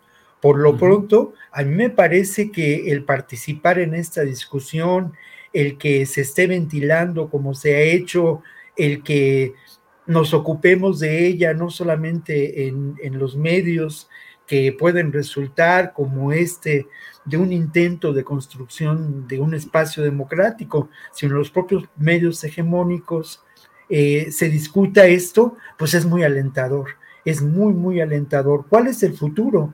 Bueno, a mí me parece que la realidad tendrá que imponerse y no hay duda de que hay dos caminos eh, a seguir, ¿no? Un camino es sí el fortalecimiento de la Guardia Nacional, el seguimiento de la estrategia de López Obrador que tiene que ver con abatir las causas, las causas sociales, atender graves problemas en términos de, de oferta de horizontes para los jóvenes y obviamente algo que se ha dejado de lado y que ya eh, es eh, imprescindible pensar en ello, es atender la gravedad de los problemas de corrupción y de eh, falta de preparación de las policías municipales y estatales que en ocasiones han funcionado y han servido como brazos del propio, del propio crimen organizado, brazos ejecutores. ¿eh?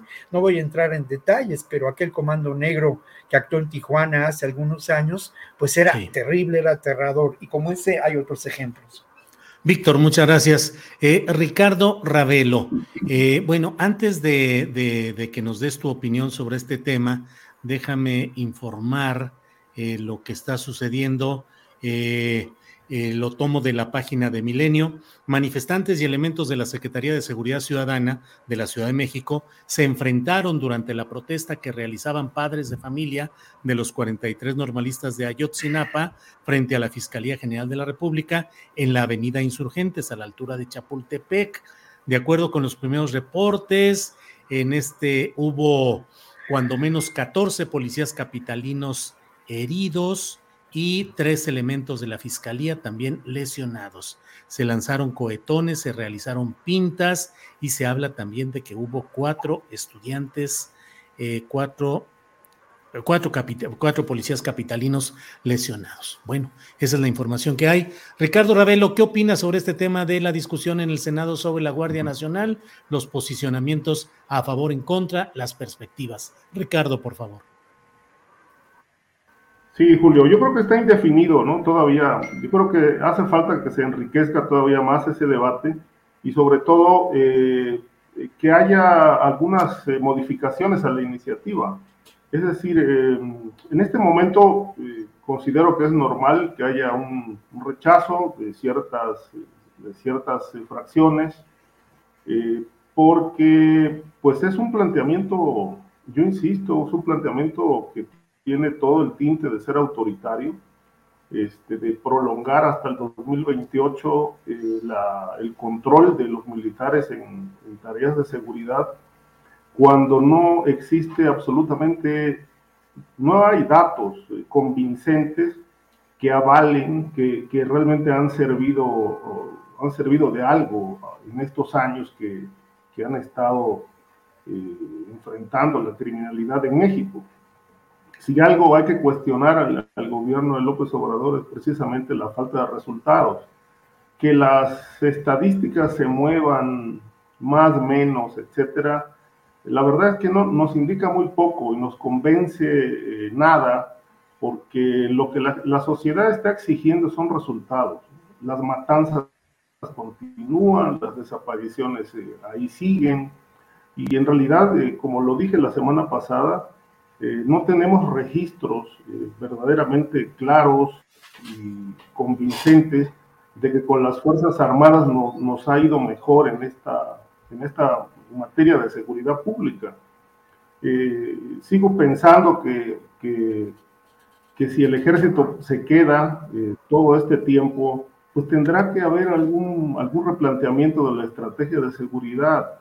Y no propiamente se trata de que se cambien los, el apoyo que hay a la sociedad vulnerable con los programas sociales, este, las becas o, o, los, o todos los proyectos que hay en el sentido estrictamente social e humano. Me parece que eso debe prevalecer, pero se tiene que acompañar de, de otros ejes importantes para poder eh, eh, generar resultados, porque es lo que está faltando. Es decir, eh, creo que ya son cuatro años, ya el sexenio está por cerrar, el año que entra empiezan las campañas, entonces pues prácticamente nos estamos, nos estamos yendo, se está yendo este sexenio sin los resultados ofrecidos eh, desde el arranque de la administración. Me parece que la, la postura de López Obrador es un tanto desesperada. Eh, al no haber un proyecto policiaco eh, bien estructurado, pues la única forma de intentar contener algo de esta violencia sin freno, pues es, es, que el ejército prevalezca para poder garantizar un cierre de sexenio, si no en paz, pues sí con los menores indicadores, de, los más bajos indicadores de violencia, lamentablemente hasta hoy no los vemos. Creo que la iniciativa, bueno, se tiene que modificar para poder crear consensos y convencer a, los diputados, y, perdón, a los senadores que faltan por, por convencer, por, por votar y apoyar esta iniciativa ¿Cuáles serían estas modificaciones? Pues tampoco nos han dicho. Este, ¿Qué modificaciones se necesitan? Las ignoramos. Eh, yo creo que ahora en los próximos días que se retome la discusión, pues esperemos que este debate se enriquezca. Gracias, Ricardo. Eh, bueno, la verdad es que el diario Reforma está informando de que la bancada de Morena en el Senado pactó con la del PRI para dar forma a un nuevo dictamen para impulsar con cambios y la introducción de nuevos elementos la permanencia de las Fuerzas Armadas en las calles hasta 2028. El senador Eduardo Ramírez Aguilar, presidente de la Comisión de Puntos Constitucionales, informó del acuerdo con la bancada tricolor. El nuevo dictamen se presentaría antes del lunes 3 de octubre y necesariamente será devuelto a San Lázaro para que sea procesado. Eduardo Ramírez Aguilar, chiapaneco, gente de Manuel Velasco Cuello, eh, dijo, vamos a construir el acuerdo con la bancada del PRI, vamos a tomar en cuenta sus planteamientos de propuesta legislativa y con ellos podemos construir la mayoría calificada. Por su parte, el senador priista Jorge Carlos Ramírez Marín dijo que el lunes próximo la bancada senatorial del PRI tendrá lista su propuesta, que entonces eh, esto abre una oportunidad de, de regresar al principio y en lugar de ser una iniciativa, ahora puede ser una reserva que modifique el transitorio quinto. En fin, Guadalupe, pues parece que el primor sacará adelante este asunto. ¿Qué opinas, Guadalupe? Ah, bueno, como dije yo, todo, o sea, yo sí pienso que, va a salir, ¿no? Al final, como, como sea, ¿no? Como haya, haya sido, como haya sido, va, va a salir, va a salir y bueno, este, o quién sabe, también pensábamos que la reforma al sector, al sector eléctrico, la contrarreforma energética iba a salir y de repente pues no le llegaron al precio a los priistas. Va a haber elecciones el próximo año y bueno, están este, algunos estados clave en, en, la, en la competencia, ¿no? Pienso en el Estado de México, por ejemplo, es, una, es un bastión muy importante que podría perder el PRI. No sé si vaya a haber acuerdos por ahí o si vayan a querer vender demasiado cara este apoyo, ¿no? Y al final, quién sabe, o sea, realmente no sabemos qué es, hacia dónde se vaya a avanzar, qué es lo que se va a acordar. Y bueno, este, todavía está el tema de la Suprema Corte de Justicia de la Nación y por qué es en este, este primor, ¿no? Esta, este acuerdo entre el PRI y Morena está pues contraveniendo la constitución mexicana.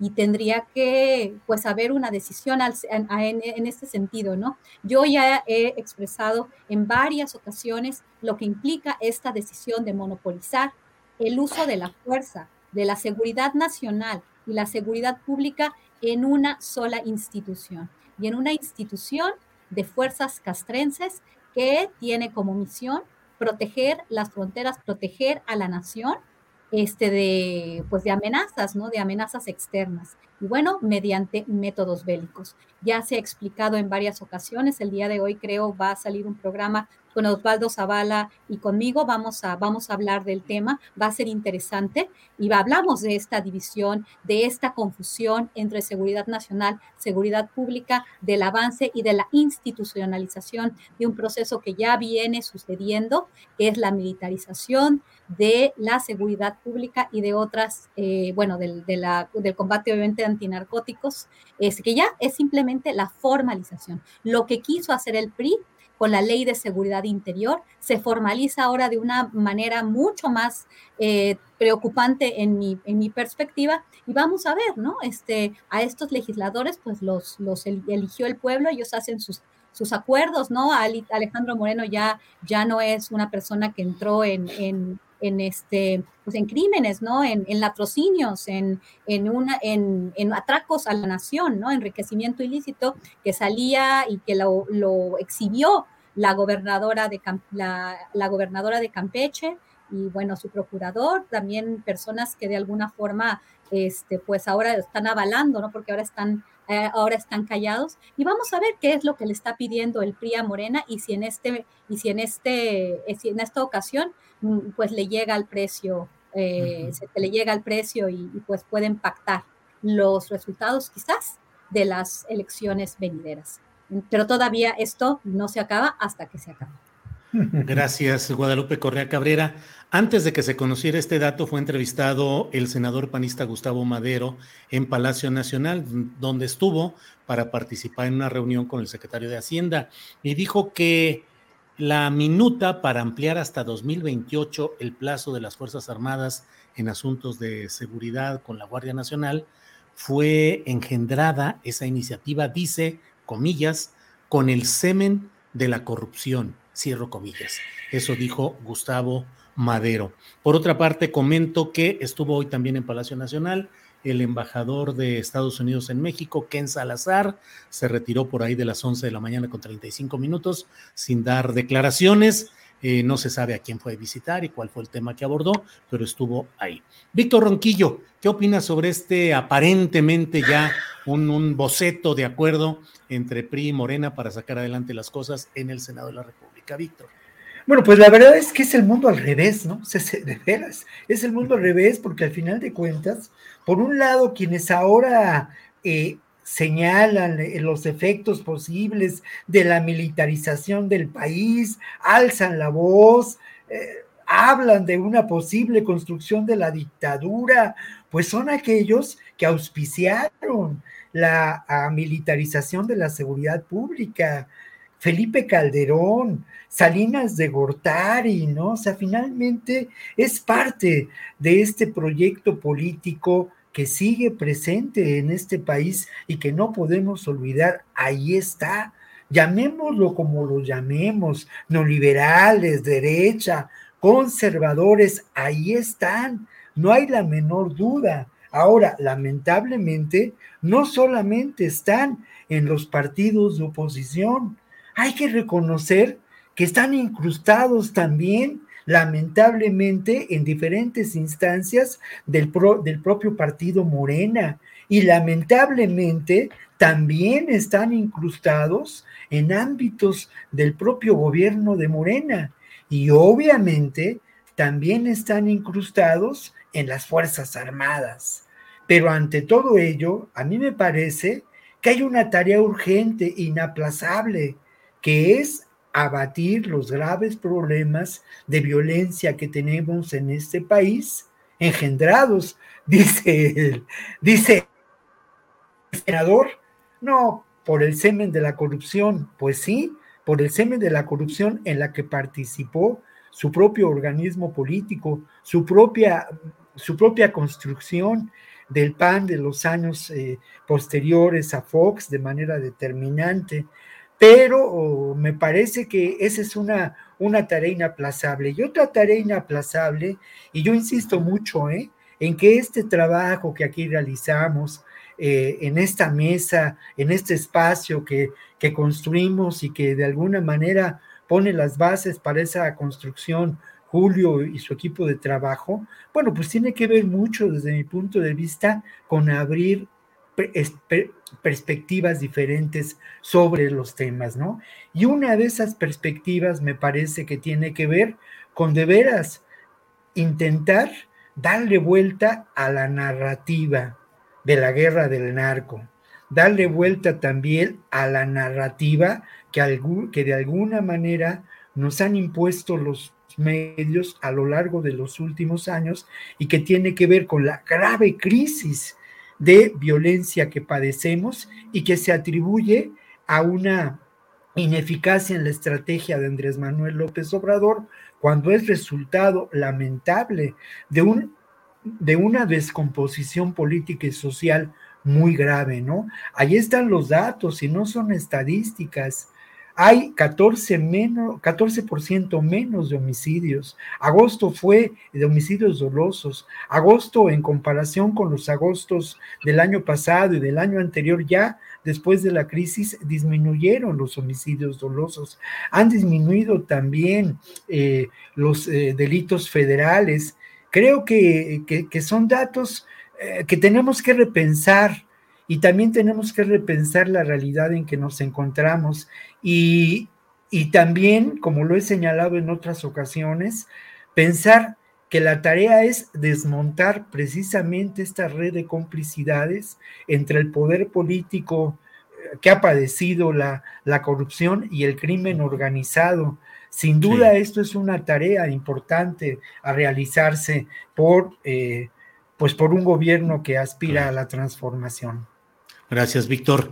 Eh, Ricardo Ravelo, tu opinión sobre este aparente cierre de filas entre PRI y Morena para sacar adelante la reforma constitucional, un cierre de filas que debo decirlo que pues se perfilaba ya desde ayer en la que se mencionó por parte de eh, fuentes normalmente bien informadas, como dirían los clásicos, que les faltaban dos votos a la formación de Morena y sus aliados para haber sacado adelante esa votación y que les faltaban solamente ellos. Y bueno, pues ahora parece que ya hay una mayor pepena o cosecha o, con, o, han conseguido los votos suficientes. ¿Qué opinas, Ricardo Ravelo? Bueno, dijeron dos y luego dijeron que nada más les faltaba uno. Sí, sí, sí. Después dijeron que uno, digo, ya no les falta casi nada. Entonces, este, creo que el secretario de Gobernación está cabildeando bastante bien con todos los recursos a su alcance, retóricos y no retóricos, para convencer a una, pues a la, a la, mayoría que permita realmente sacar adelante el proyecto. Yo, coincido con lo que decía Guadalupe, yo no, yo no, no creo que esto vaya, se vaya a detener o se vaya a eh, anular, ¿no? Al contrario, creo que se va a consumar eh, porque además el presidente insistió en que si llegara a anularse esta iniciativa, él, él enviaría otra, de tal manera que, bueno, no hay forma de que esto pueda este, cambiar de ruta, ¿no? Este, y creo que, bueno, entre PRI y Morena, pues ya hay, ya hay, allá hay entendimientos, este, ya son muy claros eh, cómo le van a pagar estos favores,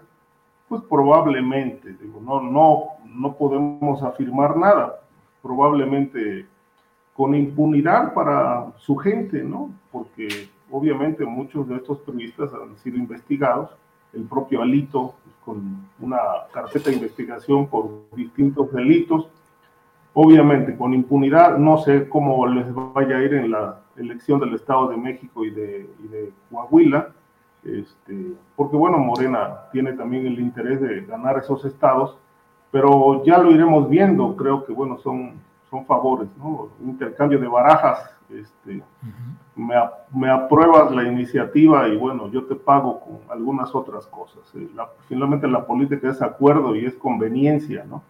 Así se ha comportado el ejercicio político en México.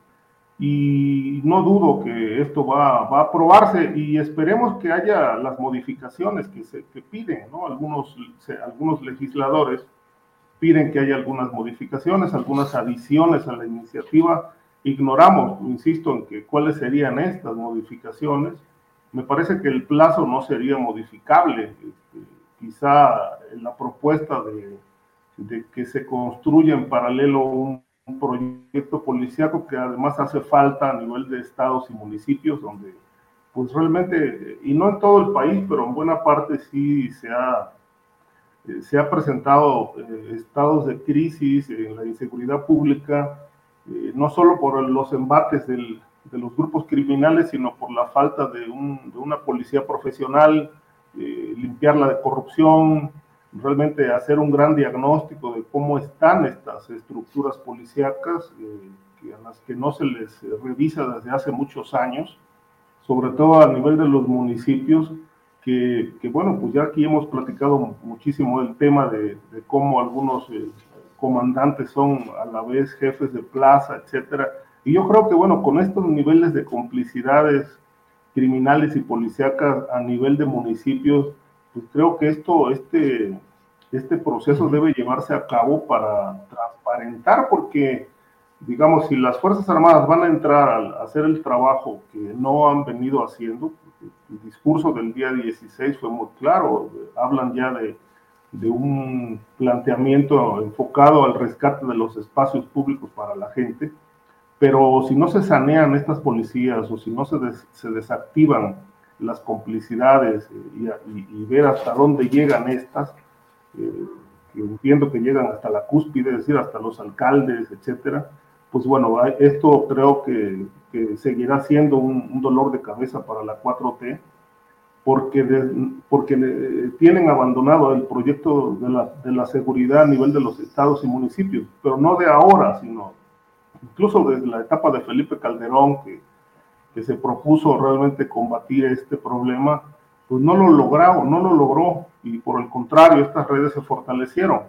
Eh, creo que esto, esto tendrá que ser parte del, de las adiciones a la, a la, a la iniciativa eh, para poder lograr realmente un, consenso y me parece que no, no estaría nada descabellado porque eh, analizando el problema pues creo que hace falta y bastante falta. Bien, Ricardo, gracias. Pues se nos ha ido el tiempo. Eh, como agua, como siempre, ya estamos en el final, son las 2 de la tarde con 51 minutos. Guadalupe Correa, hay un tema que nos podría haber llevado todo el programa, que es esta orden ejecutiva del gobernador de Texas, Abbott, quien dice que considera ya a los cárteles de Sinaloa y el Jalisco Nueva Generación como organizaciones terroristas y le pide al presidente de Estados Unidos que lo considere también así. Ya sé que es un tema muy complicado, pero Guadalupe, ¿qué nos dices? Muy complicado y también ha sido un tema en el cual así como que, porque me, me tiene aquí en el corazón, esto ha sido de ya de mucho tiempo, ¿no? Y bueno, los tejanos han sido los, los pioneros en esta, en esta aberración, ¿no? En esta manipulación tremenda de tratar de nombrar a los carteles mexicanos como organizaciones eh, terroristas internacionales. Mira, yo escribí unas preguntas en inglés derivado de esta orden ejecutiva escrita, pues yo diría con los pies sin una lógica, simplemente pareciera ser parte de una estrategia electorera en un tiempo donde se van a, en, en, en, unos pocos, en unas pocas semanas, en el mes de noviembre, se van a decidir, eh, van a decidir varias cosas, ¿no? Y también muy probablemente esto tiene que ver con las aspiraciones del gobernador tejano con relación a su, a su futuro político. Pero más allá de esto, sí me preocupa este, pero primero nada más voy a, voy a tratar de ser muy breve porque sí, como dices, eso podría llevar mucho más tiempo. A ver, aquí este señor, estos señores están diciendo que van a nombrar como organizaciones terroristas internacionales a los carteles de Sinaloa, al cartel Jalisco Nueva Generación y a cualquier otro este, cartel de la droga mexicano que se parezca y luego lo van a, este, lo van a, lo van a identificar, ¿no? O sea, ¿qué son los carteles mexicanos para esta gente? Cualquiera que perpetre un, un, hecho violento en México va a ser un cartel, eso está muy complejo. Aquí no se define a lo que se, se refieren con carteles, porque ellos están hablando del fentanilo y ellos están hablando de cómo el fentanilo casi casi es un arma letal, ¿no? Es un arma de, de, de destrucción masiva, ¿no? Entonces, uh -huh. todos estos grupos, ¿a poco el cartel Jalisco Nueva Generación se dedica solamente a, a, a llenar de droga a los Estados Unidos? Muy limitado, muy, muy, muy, este, muy, muy imaginativo, ¿no? ¿Cómo es posible que un gobernador de los Estados Unidos pueda firmar una orden ejecutiva de este tipo. No se puede. Esto es una cuestión de seguridad nacional, es una cuestión federal, pero eso sí, las implicaciones son complejas. O sea, este, esto está fuera del área de competencia del gobernador, pero ¿qué tal si sí lo retoma el gobierno federal estadounidense en algún momento y toma como referencia esta orden ejecutiva? Me parece peligroso, pero este señor está haciendo un espectáculo político, una cuestión, él no puede tener, hacer nada de esto, el, la orden ejecutiva está escrita con los pies, sin definiciones, sin absolutamente nada, sin ninguna eh, base que sustente esta afirmación. ¿Por qué está llamando eh, este, organizaciones terroristas internacionales sin entender a qué grupos está de, hablando y cuál es la agenda política de estos grupos y hacia quién está dirigido eh, el ataque? ¿no? Supuestamente tiene que ser a la, a la, población civil. ¿Y por qué los estadounidenses están declarando esto? Eso no tiene ni pies ni cabeza, pero podría tener implicaciones que podrían ser retomados en una discusión este, próxima. Guadalupe, gracias. Gracias. Son las 2 de la tarde, 54 minutos. Víctor Ronquillo, ¿qué opinas sobre este tema de esta orden ejecutiva del gobierno de Texas? Cárteles mexicanos como organizaciones terroristas. Víctor, por favor. Tu micrófono.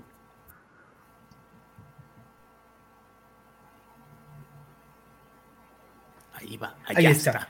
Sí, Realmente, muy rápidamente, es grave, muy grave, porque al final de cuentas lo que puede ocurrir es que esto certifique a las posibles acciones de las agencias, ¿no? En un futuro, como lo señalaba Guadalupe, no en este momento. Ha habido desde hace mucho por parte de sectores eh, en extremo conservadores en Estados Unidos ligados a este complejo militar industrial, la intención de considerar al terrorismo, al narcotráfico y a los grupos del crimen organizado como terroristas, ¿no?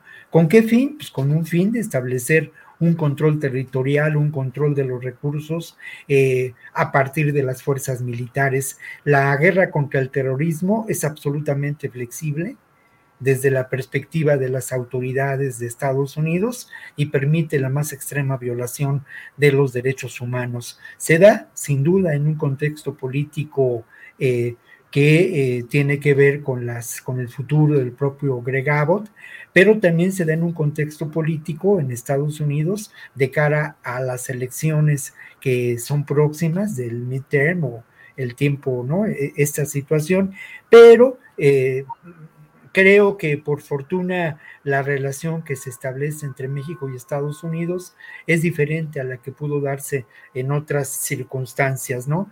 Por otro lado, no hay duda de que esta orden ejecutiva le permite a Greg Abbott manejar recursos manejar una gestión política favorable y es otra muestra de la uh, capacidad que tiene este gobernador, es el mismo gobernador que ha realizado tareas en contra de graves eh, de represión en contra de la migración, que ha formulado todo un discurso político en torno a ello que puso autobuses de migrantes para que llegaran a, Was a Washington y que también estableció controles más rigurosos en la frontera, afectando y extorsionando a los gobernadores que eh, limitan con, con, con, con, Texas, ¿no? En, eh, el en términos del comercio, del comercio que establece nuestro país con, con Estados Unidos. Es grave y puede ser mucho más, mucho más grave, Julio. Bien, Víctor Ronquillo, muchas gracias. Ricardo Ravelo, tu participación para cerrar esta mesa sobre este tema de Texas, cárteles mexicanos como organizaciones terroristas. Ricardo, por favor.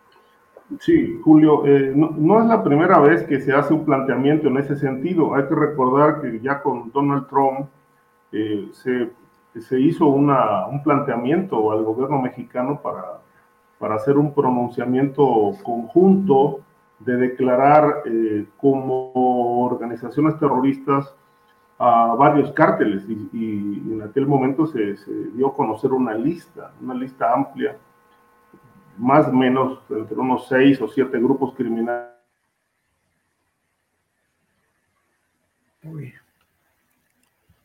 Ahí se quedó atorado. A ver, vamos a esperar si se, si regresa Ricardo Ravelo con su comentario. Em, bueno, vamos a, a estar atentos. Eh, creo que ya se quedó ahí atorado, congelado. Bueno, pues son las 2 de la tarde con 58 minutos, así es que estamos ya realmente en la parte final. Si regresa Ricardo, lo dejamos que cierre y si no, Guadalupe Correa Cabrera, muchas gracias por esta ocasión y buenas tardes.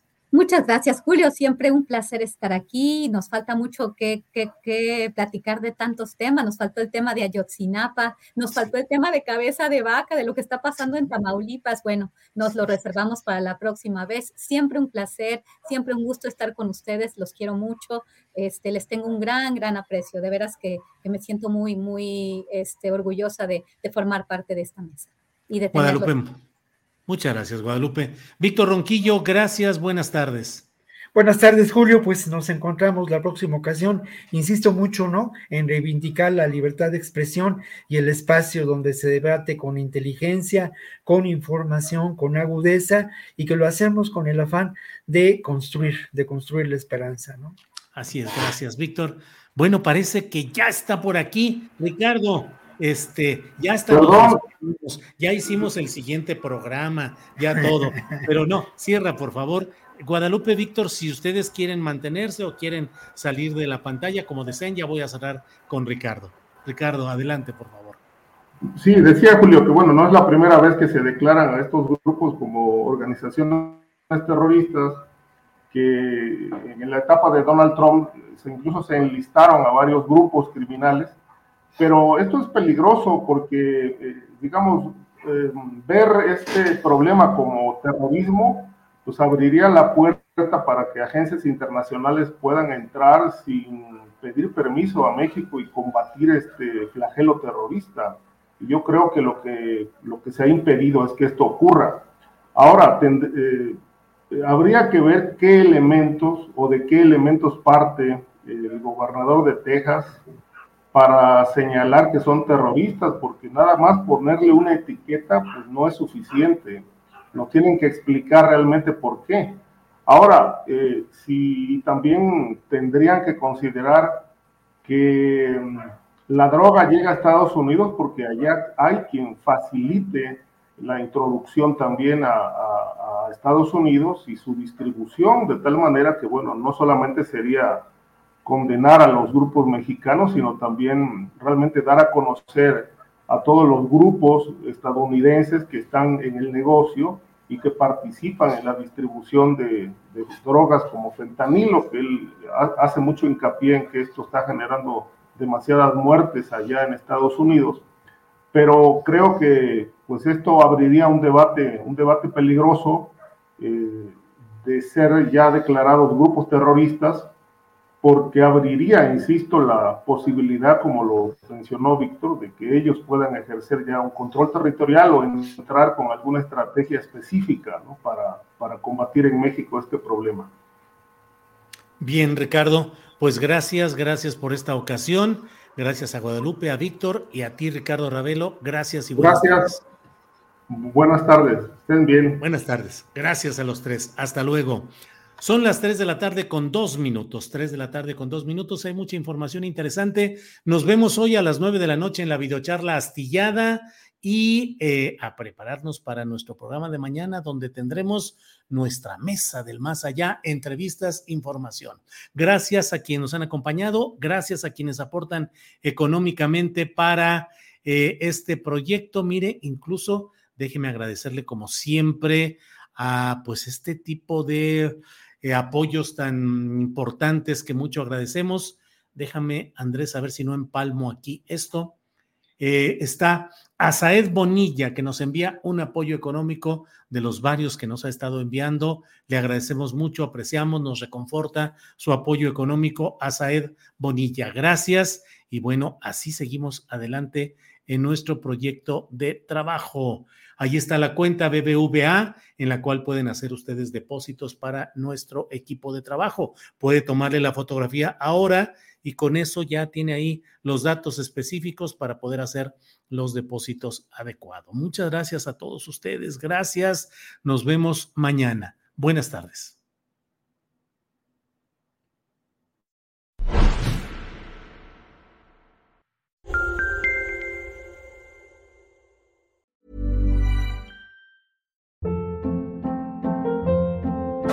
Hold up. What was that? Boring. No flavor. That was as bad as those leftovers you ate all week. Kiki Palmer here, and it's time to say hello to something fresh and guilt-free. Hello Fresh. Jazz up dinner with pecan-crusted chicken or garlic butter shrimp scampi. Now that's music to my mouth. Hello Fresh. Let's get this dinner party started. Discover all the delicious possibilities at hellofresh.com.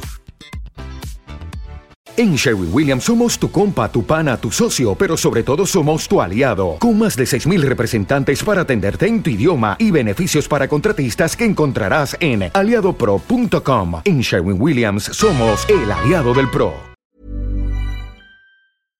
Para que te enteres del próximo noticiero, suscríbete y dale follow en Apple, Spotify, Amazon Music, Google o donde sea que escuches podcast te invitamos a visitar nuestra página julioastillero.com.